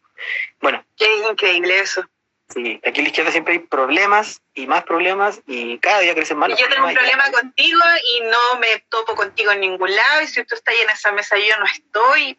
Claro. Y amarillo para allá, amarillo para acá y amarillo para allá. Bueno. No, así es complejo. Monsal Biafra, que a quien le mandamos un caluroso abrazo, ¿cierto? Le agradecemos todas sus intervenciones. ¿Hay que organizar un eje político desde Gualmapu? Sí. Hay el problema de organizar a los peños, porque también hay diferencias políticas en los peños. Orgánica, proyecto unitario, disciplina, militancia y autonomía territorial. También le agradecemos mucho por su comentario. Sí. Disciplina, a la, izquierda le falta disciplina. Nos falta mucha disciplina, loco. Si hay que llegar a las 8, lleguemos a las 8. Se pelea más para el lado que para el frente. Mira, está el pato Macaya viendo. Se pelea más para el lado que para el frente. Así es. Saludos, don Pato. Qué bueno verlo por, esta, por, estos terrenos. Ojalá no se vaya de Instagram, la mía. Ojalá salga todo bien. Sí, obvio que sí. Entonces, ya entrando nuevamente en el, en el documental, el documental parte claramente con una idea bastante interesante, hablando de una gran revolución, ¿cierto? Una gran revolución que se vivía en los campos. Esta revolución, ¿de qué trataba principalmente? En las recuperaciones de terreno y en las corridas de cerco. Entonces, ¿qué sucedía? Esto llamó la atención a, a, la prensa internacional. Mucha gente desde, desde, el extranjero, principalmente franceses, llegan a, este, a, estos territorios de Cautín porque, para fotografiar esto Principalmente ¿por qué? Porque ¿qué, querían? Le, llamó tanto la atención esta revolución que está levantando el MCR, ¿cierto? Principalmente eh, los mapuches militantes del MCR, más que los milistas, eso yo creo que hay que tenerlo bastante claro, porque muchos de los asentamientos, como dice Heraldo Vendaño, eh, en el mismo documental, solamente había mapuche. Un caso claro vendría siendo el asentamiento de Lautaro, que es el que, en el que participó él. Eh, obviamente, ¿qué es que sucede? Ellos quieren retratar esto así como también lo hicieron con la Revolución Mexicana, ¿cierto? Y hay muy, muy buenas fotos de guerrilleros mexicanos con la típica correa cruzada de balas, ¿cierto? En este caso, quisieron ir a fotografiar y tratar de rememorar esta, eh, eh, tratar de, claro, de levantar una buena memoria en relación a lo, que estaba sucediendo en los campos. Entonces, ¿qué sucede? Llega mucha gente a, sacar fotografías, ¿cierto? A, integrarse a, la misma lucha eh, no verla desde afuera, a integrarse y capturar los momentos. Eh, incluso hay grabaciones de la época donde muchos de, los sobrevivientes del MCR eh, dicen, y que con mucho orgullo, que ellos también buscaban verse gallardos, fuertes y custodiando los espacios recuperados, incluso al punto de reunirse y hacer entradas a los fondos como para tratar de, de, de que se entienda, ¿cierto? Lo vamos a eh, postear, documentales a contraluz. No, está en el blog. Está, en el blog. Se llama Relato a contraluz, fotografía y memoria de Cautín. Es muy lindo, es muy lindo. 1973. Eh, sí, entonces, ¿qué se buscaba? Retratar eso. Y retratar las entradas, ¿cierto? Eh, demostrar, a lo, como muy bien, muy mal dice el MIR, a los campesinos, a los fundos. ¿Cierto?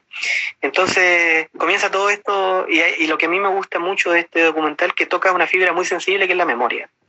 Y la memoria por medio de los hijos de los detenidos desaparecidos, ¿cierto? Y de los asesinados mapuche. Eh, obviamente tenemos que darnos una vuelta bastante larga. Eh, debemos entender, ¿cierto?, que la fotografía no solo como un producto o un panfleto, sino que también entenderlo como una trascendencia histórica en el tiempo y también como 50 años después esas mismas fotografías siguen generando el mismo sentir, ¿cierto? El mismo sentimiento y la, misma hambre de utopía, ¿cierto? La, misma hambre de recuperar.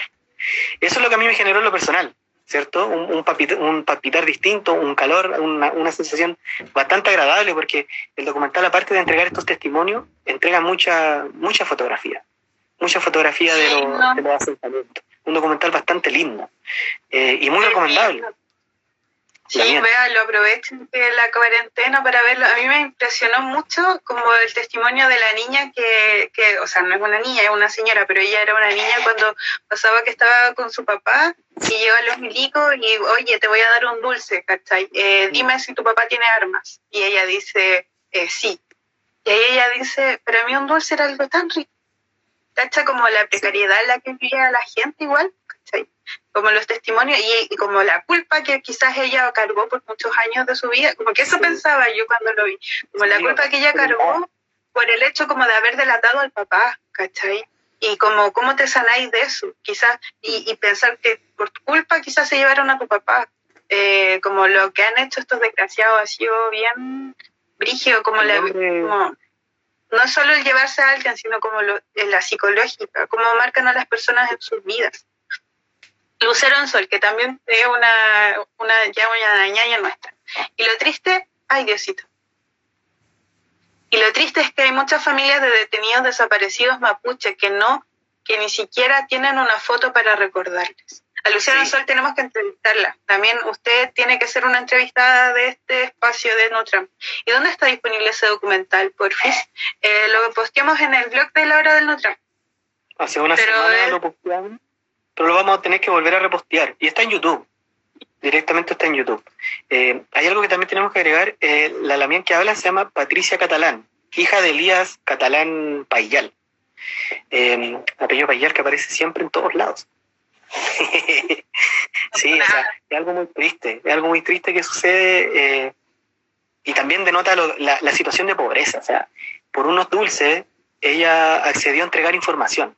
Entonces es una, un, proceso bastante eh, que sigue siendo real, ¿cierto? Y la, y, la forma que tenían también los militares de sacar información de gente inocente, al fin y al cabo era, una niña. Ella relataba que te- tenía muy, una muy corta edad, siete años me imagino yo, y, y tuvo que, hizo eso. Entonces, igual es algo bastante eh, sobrecogedor y se le nota también a la Lavier en, su, en su rostro cuando cuenta ese, ese relato sobre la última vez que vio a su papá, eh, se le denota también la culpabilidad. ¿sí? O sea, la vida de su padre por un Sí, dulce. yo pensaba en eso, como que pensaba, ella decía, para mí un dulce era algo tan rico. Yo, mm. Claro, En las poblas de la Futa Guardia hacía lo mismo. Hay hartos relatos similares acá. True claro. Así que esos son como otro- los dos documentales que el, Sí. el desengaño, la pura música del desengaño a mí como que me hizo llorar. Ahí está. Hay un saludo a- a, Foto, que él es eh, el peñi, apellido Mesa, que es uno de los, de los creadores de este documental, que se, se acercó amablemente con nosotros a conversar, Sebastián Mesa, se acercó a conversar con nosotros hace unos días diciendo que, que estaba dispuesto a, a- a- a colaborar con lo que fuera en relación a este documental. Tenemos que entender que este documental Oye, es nuevo. Philip, Dime. Philip, hagamos algo, me salgo y tú podrías hablar con él, invitarlo a él a la conversación. ¿Sí? ¿Accede a mí? Sí, me salgo. Hay que ver si... ¿Ya va si- vestido? ¿Te vas a el fotufe? Sí. Ah, te vas a despedir. Una foto. Hay que ver Araucanía herida, habla de los detenidos desaparecidos de la Araucanía. Hay que, también lo vamos a, a. Eso es, No, uno nunca sabe. militar, una gran población, el que es territorial, Trujillo Hualcán. También le agradecemos mucho a la sí. por sus comentarios. Sí, Disciplina, la, la izquierda. a los campesinos, a los fundos, ¿cierto? sí, o sea, algo- Ojalá el Peñi Sebastián acepte y pueda conversar con nosotros. Gracias. Chuta. Ya, Peñi. Entonces, para la próxima, que nos quede agendada ahí la entrevista, y la mía en Daniela Villaleo, eh, sería un honor tenerla en este programa. Eh, hace unas semanas estuvimos conversando sobre aquello y, y sí, yo creo que la gente que, que hace música mapuche, ¿cierto?, debería unirse a nosotros y conversar, porque ustedes también son una parte bastante importante de, de, de nuestra lucha, ¿cierto? Porque por medio de la música uno también puede luchar. Así que agradecido de tener a- en- a- más adelante la compañía de a lo mejor de, de ustedes, la mía Daniela, de Peña Guayquil, o de algún, o de algún otro rapero y rapera mapuche que quiera sumarse a este humilde Sí, nos proyecto. estaban preguntando. Sí, nos estaban preguntando cuándo el especial de rap mapuche. El problema es que Sí, rap o sea- mapuche, como es más contemporáneo, o música mapuche en general, es como más con- un fenómeno más contemporáneo, tienen que ser un poco para más adelante, pues igual estaban. Si pueden invitarme a otra próxima oportunidad, acepto encantado. Ya. Podría ser el próximo jueves, Peñi, no sé si le... Sí, le- sí, el próximo jueves. Próximo jueves. Próximo jueves a esta misma hora. Ah, qué bien. Me alegro mucho eso de que, de que se vaya a hacer un segundo ciclo de con otro Cartufe, porque la verdad estuvo muy, muy, muy bueno. Yo, la verdad, me gustaría, me gustaría, me gustaría mucho, ¿cierto? Tratar el tema del, del, del rap, del rap mapuche, porque alguna vez también anduve en esa, en esa andanza del, del hip hop. ¿cierto? ¿Cómo fue noticia vez perfecta? Hicimos, hicimos música. Ya, Peña, entonces, próximo jueves, 21 a 30 horas, estaremos conversando con usted sobre el documental. ¿cierto? Sí, que bueno, me alegra mucho. Sí, yo, me atrevería sencillamente a, decirlo así. Me, llama mucho la atención eh, cómo ha crecido el, el rap mapuche en estos últimos tiempos. Eh, obviamente, yo en lo personal conocí el rap mapuche por ahí por el año 2013 con el tema de los huechequeches, ¿cierto? Palín, que un temazo, es un temazo. Y ahí yo lo conocí, yo quedé eh, maravillado, decía, pucha, ojalá algún día, hablando obviamente desde, desde una parada de un colonizado, porque en esos tiempos había mucho, mucha, mucha, muchas cosas escondidas en mi familia, había mucha negación hacia la mapuchidad. Y decía, uy, ojalá algún día aprender mapuzungún y rapear el mapuzungún. Cosas de la vida, ¿cierto? Giros. y, y eso, o sea, ya, para, para más adelante tendremos a lo mejor el capítulo del, mapuche. Sí, hay que hacerlo. Sí, obvio que sí. Sí, Bustamante nos escribe excelente el conversatorio de ambos, un, un gran aporte para despertar más conciencia. Sí, pues de aquí a la revolución hay que hacerla, o sea, como solo tenemos esta vida para hacerla, hay que hacerla. De aquí a la liberación La nacional. liberación nacional. Sí. O sea, Sí. volviendo, volviendo al, al documental, ¿cierto? Hay un relato que a mí igual me llama mucho la atención, que es el tema de, el de Heriberto Bendaño, ¿cierto? Eh, que él habla de las torturas, de las torturas a, a- a la gente mapuche, las torturas que se efectuaron en el, en el asentamiento Lautaro, que ellos fueron torturados ahí mismo, que la- las torturas de los militantes del MCR ocurrieron directamente en el asentamiento, ¿cierto? Antes de, antes, durante y después de que estalla la dictadura. Eh, principalmente, ¿en qué consistía la, la tortura de ellos? Era ponerlos de cabeza, eh, llenar un tarro con agua y hacer que y, sumergirlos en agua. Y sumergirlos al punto de que ellos tragaran el agua, después tenderlos en el suelo y pisarles el estómago para que vomitaran toda el agua que habían tragado. ¿Y qué hacía otro militar, otro milico desgraciado? Tomar ese vómito, colocarlo en otro tarro, un tarro con, con guano de caballo, ¿cierto? Con guano, con plastas de vaca, y hacer el mismo ejercicio al punto de que ellos respiraran y tragaran esa caca de animal. Dijo muy, muy afectado, decía ahí el, el Peñi, que muchos no aguantaron eh, las torturas, terminaron muy enfermos, obviamente consumir heces te provoca enfermedades, eh, terminaban muy enfermos y terminaban eh, con problemas mentales. Algunos terminaron locos y, eh, y otros no corrieron la misma suerte de sobrevivir y murieron. Entonces, igual tenemos que entender que la dictadura, sobre todo en, en esta región, en Hualmapu, se centró principalmente en, en perseguir a los mapuches. Porque la dictadura aquí lo que buscó, buscó acabar con los mapuches, chilenizar los mapuches. Y, y el decreto de ley 2568 fue una de, esas de esas ideas de, de acabar con los mapuches, centrándose principalmente en, en el tema de despojarte de tu identidad, que era lo- el ejercicio que buscaban hacer y que muchos mapuches cayeron. Despojarse de tu, de- tu identidad, dividir la comunidad, eh, prescindir de tu título de merced y tener un título de propiedad.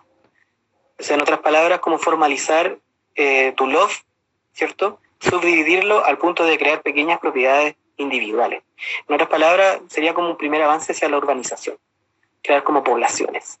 Y bueno, y así son muchas muchas cosas más que relata el, el documental.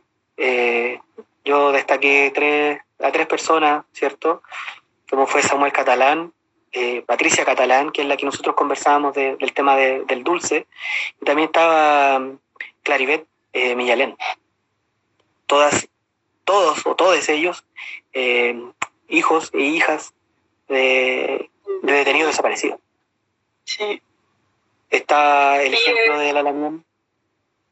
Bueno, un documental bien, bien intenso, como bien emotivo. Así Sí, que. Sí, así que eso. eh, yo no tengo mucho más que decir en todo caso. Siempre hay algo que decir, Lamien. No, no, ¿No? no. Y así como para poder cerrar esta idea del documental, para dejarlo aquí, obviamente para no adelantarle más, ¿cierto? Para que ustedes lo vean. Un documental de 55 minutos, bastante intenso, con, con una, una banda sonora o una música, ¿cierto? Que también eh, apela mucho a la, a la, sensibilidad.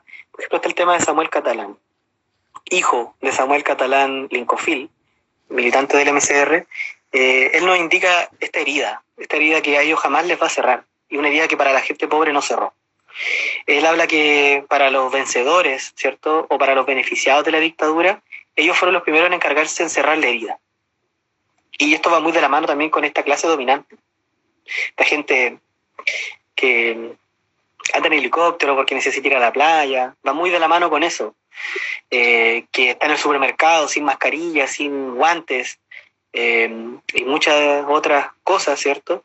Eh, él habla que para la derecha fue bastante fácil. Ellos fueron los ganadores, fueron los vencedores, fueron los que escribieron esta historia o los que se encargaron de, ocultar varias verdades y se quedaron ahí. Para ellos siempre haber la justicia y para, y para el caso de, del asesino de su padre, eh, esta persona nunca fue juiciada.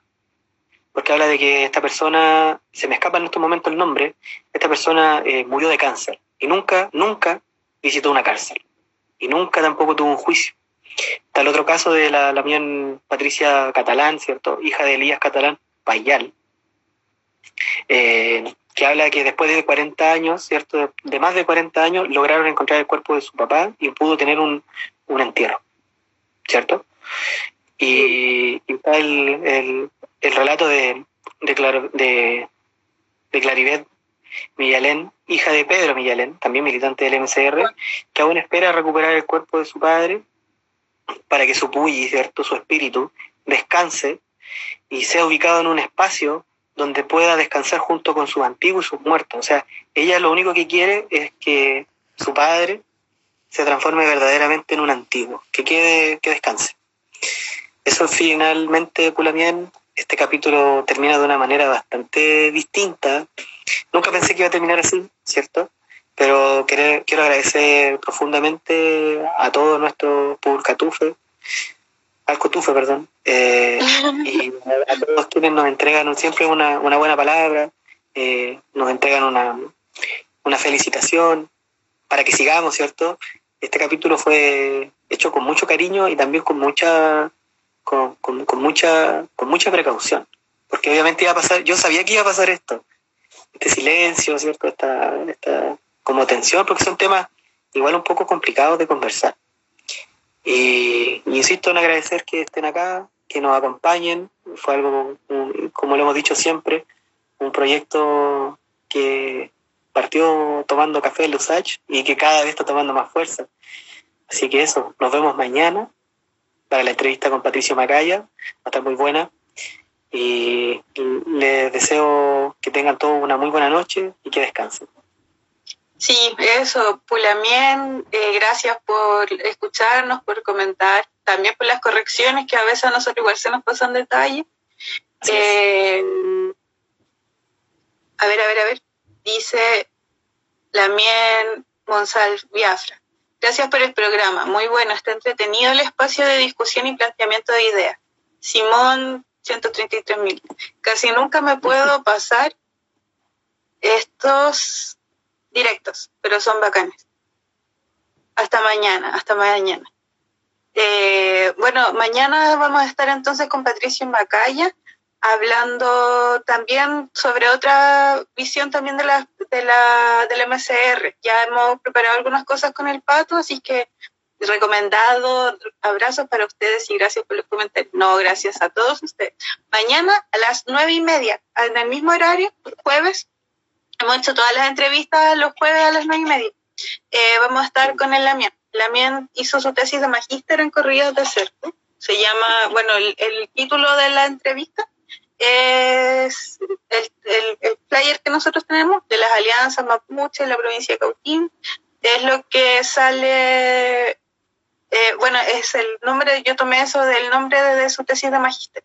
Así es que va a estar bueno. Yo estaba leyendo la tesis del pato y me la encuentro súper amena, encuentro que hay hartos detalles súper importantes. Así es que mañana los vamos a estar conversando en la hora del no Trump. Eh, mi hermana le puso la hora del cultrón. Así le puso. Así es que mañana los vamos a estar conversando y ojalá estén y sintonicen porque va a estar bueno el Nutram mañana. La entrevista va a estar buena, buena, buena.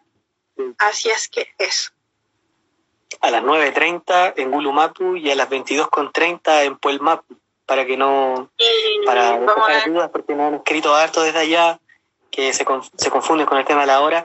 Hay que aclarar que nosotros estamos en horario de invierno, entonces eh, volvemos a nuestro horario, a nuestra diferencia horaria que tenemos con, con Puelmapu, ¿cierto? De una hora, nosotros una hora menos.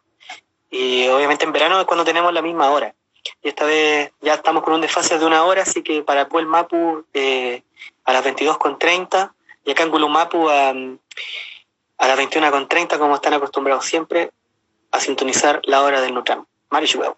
Nos vemos mañana, Marichu Huevo. Tengo callar. Tengo callar, Pulomian.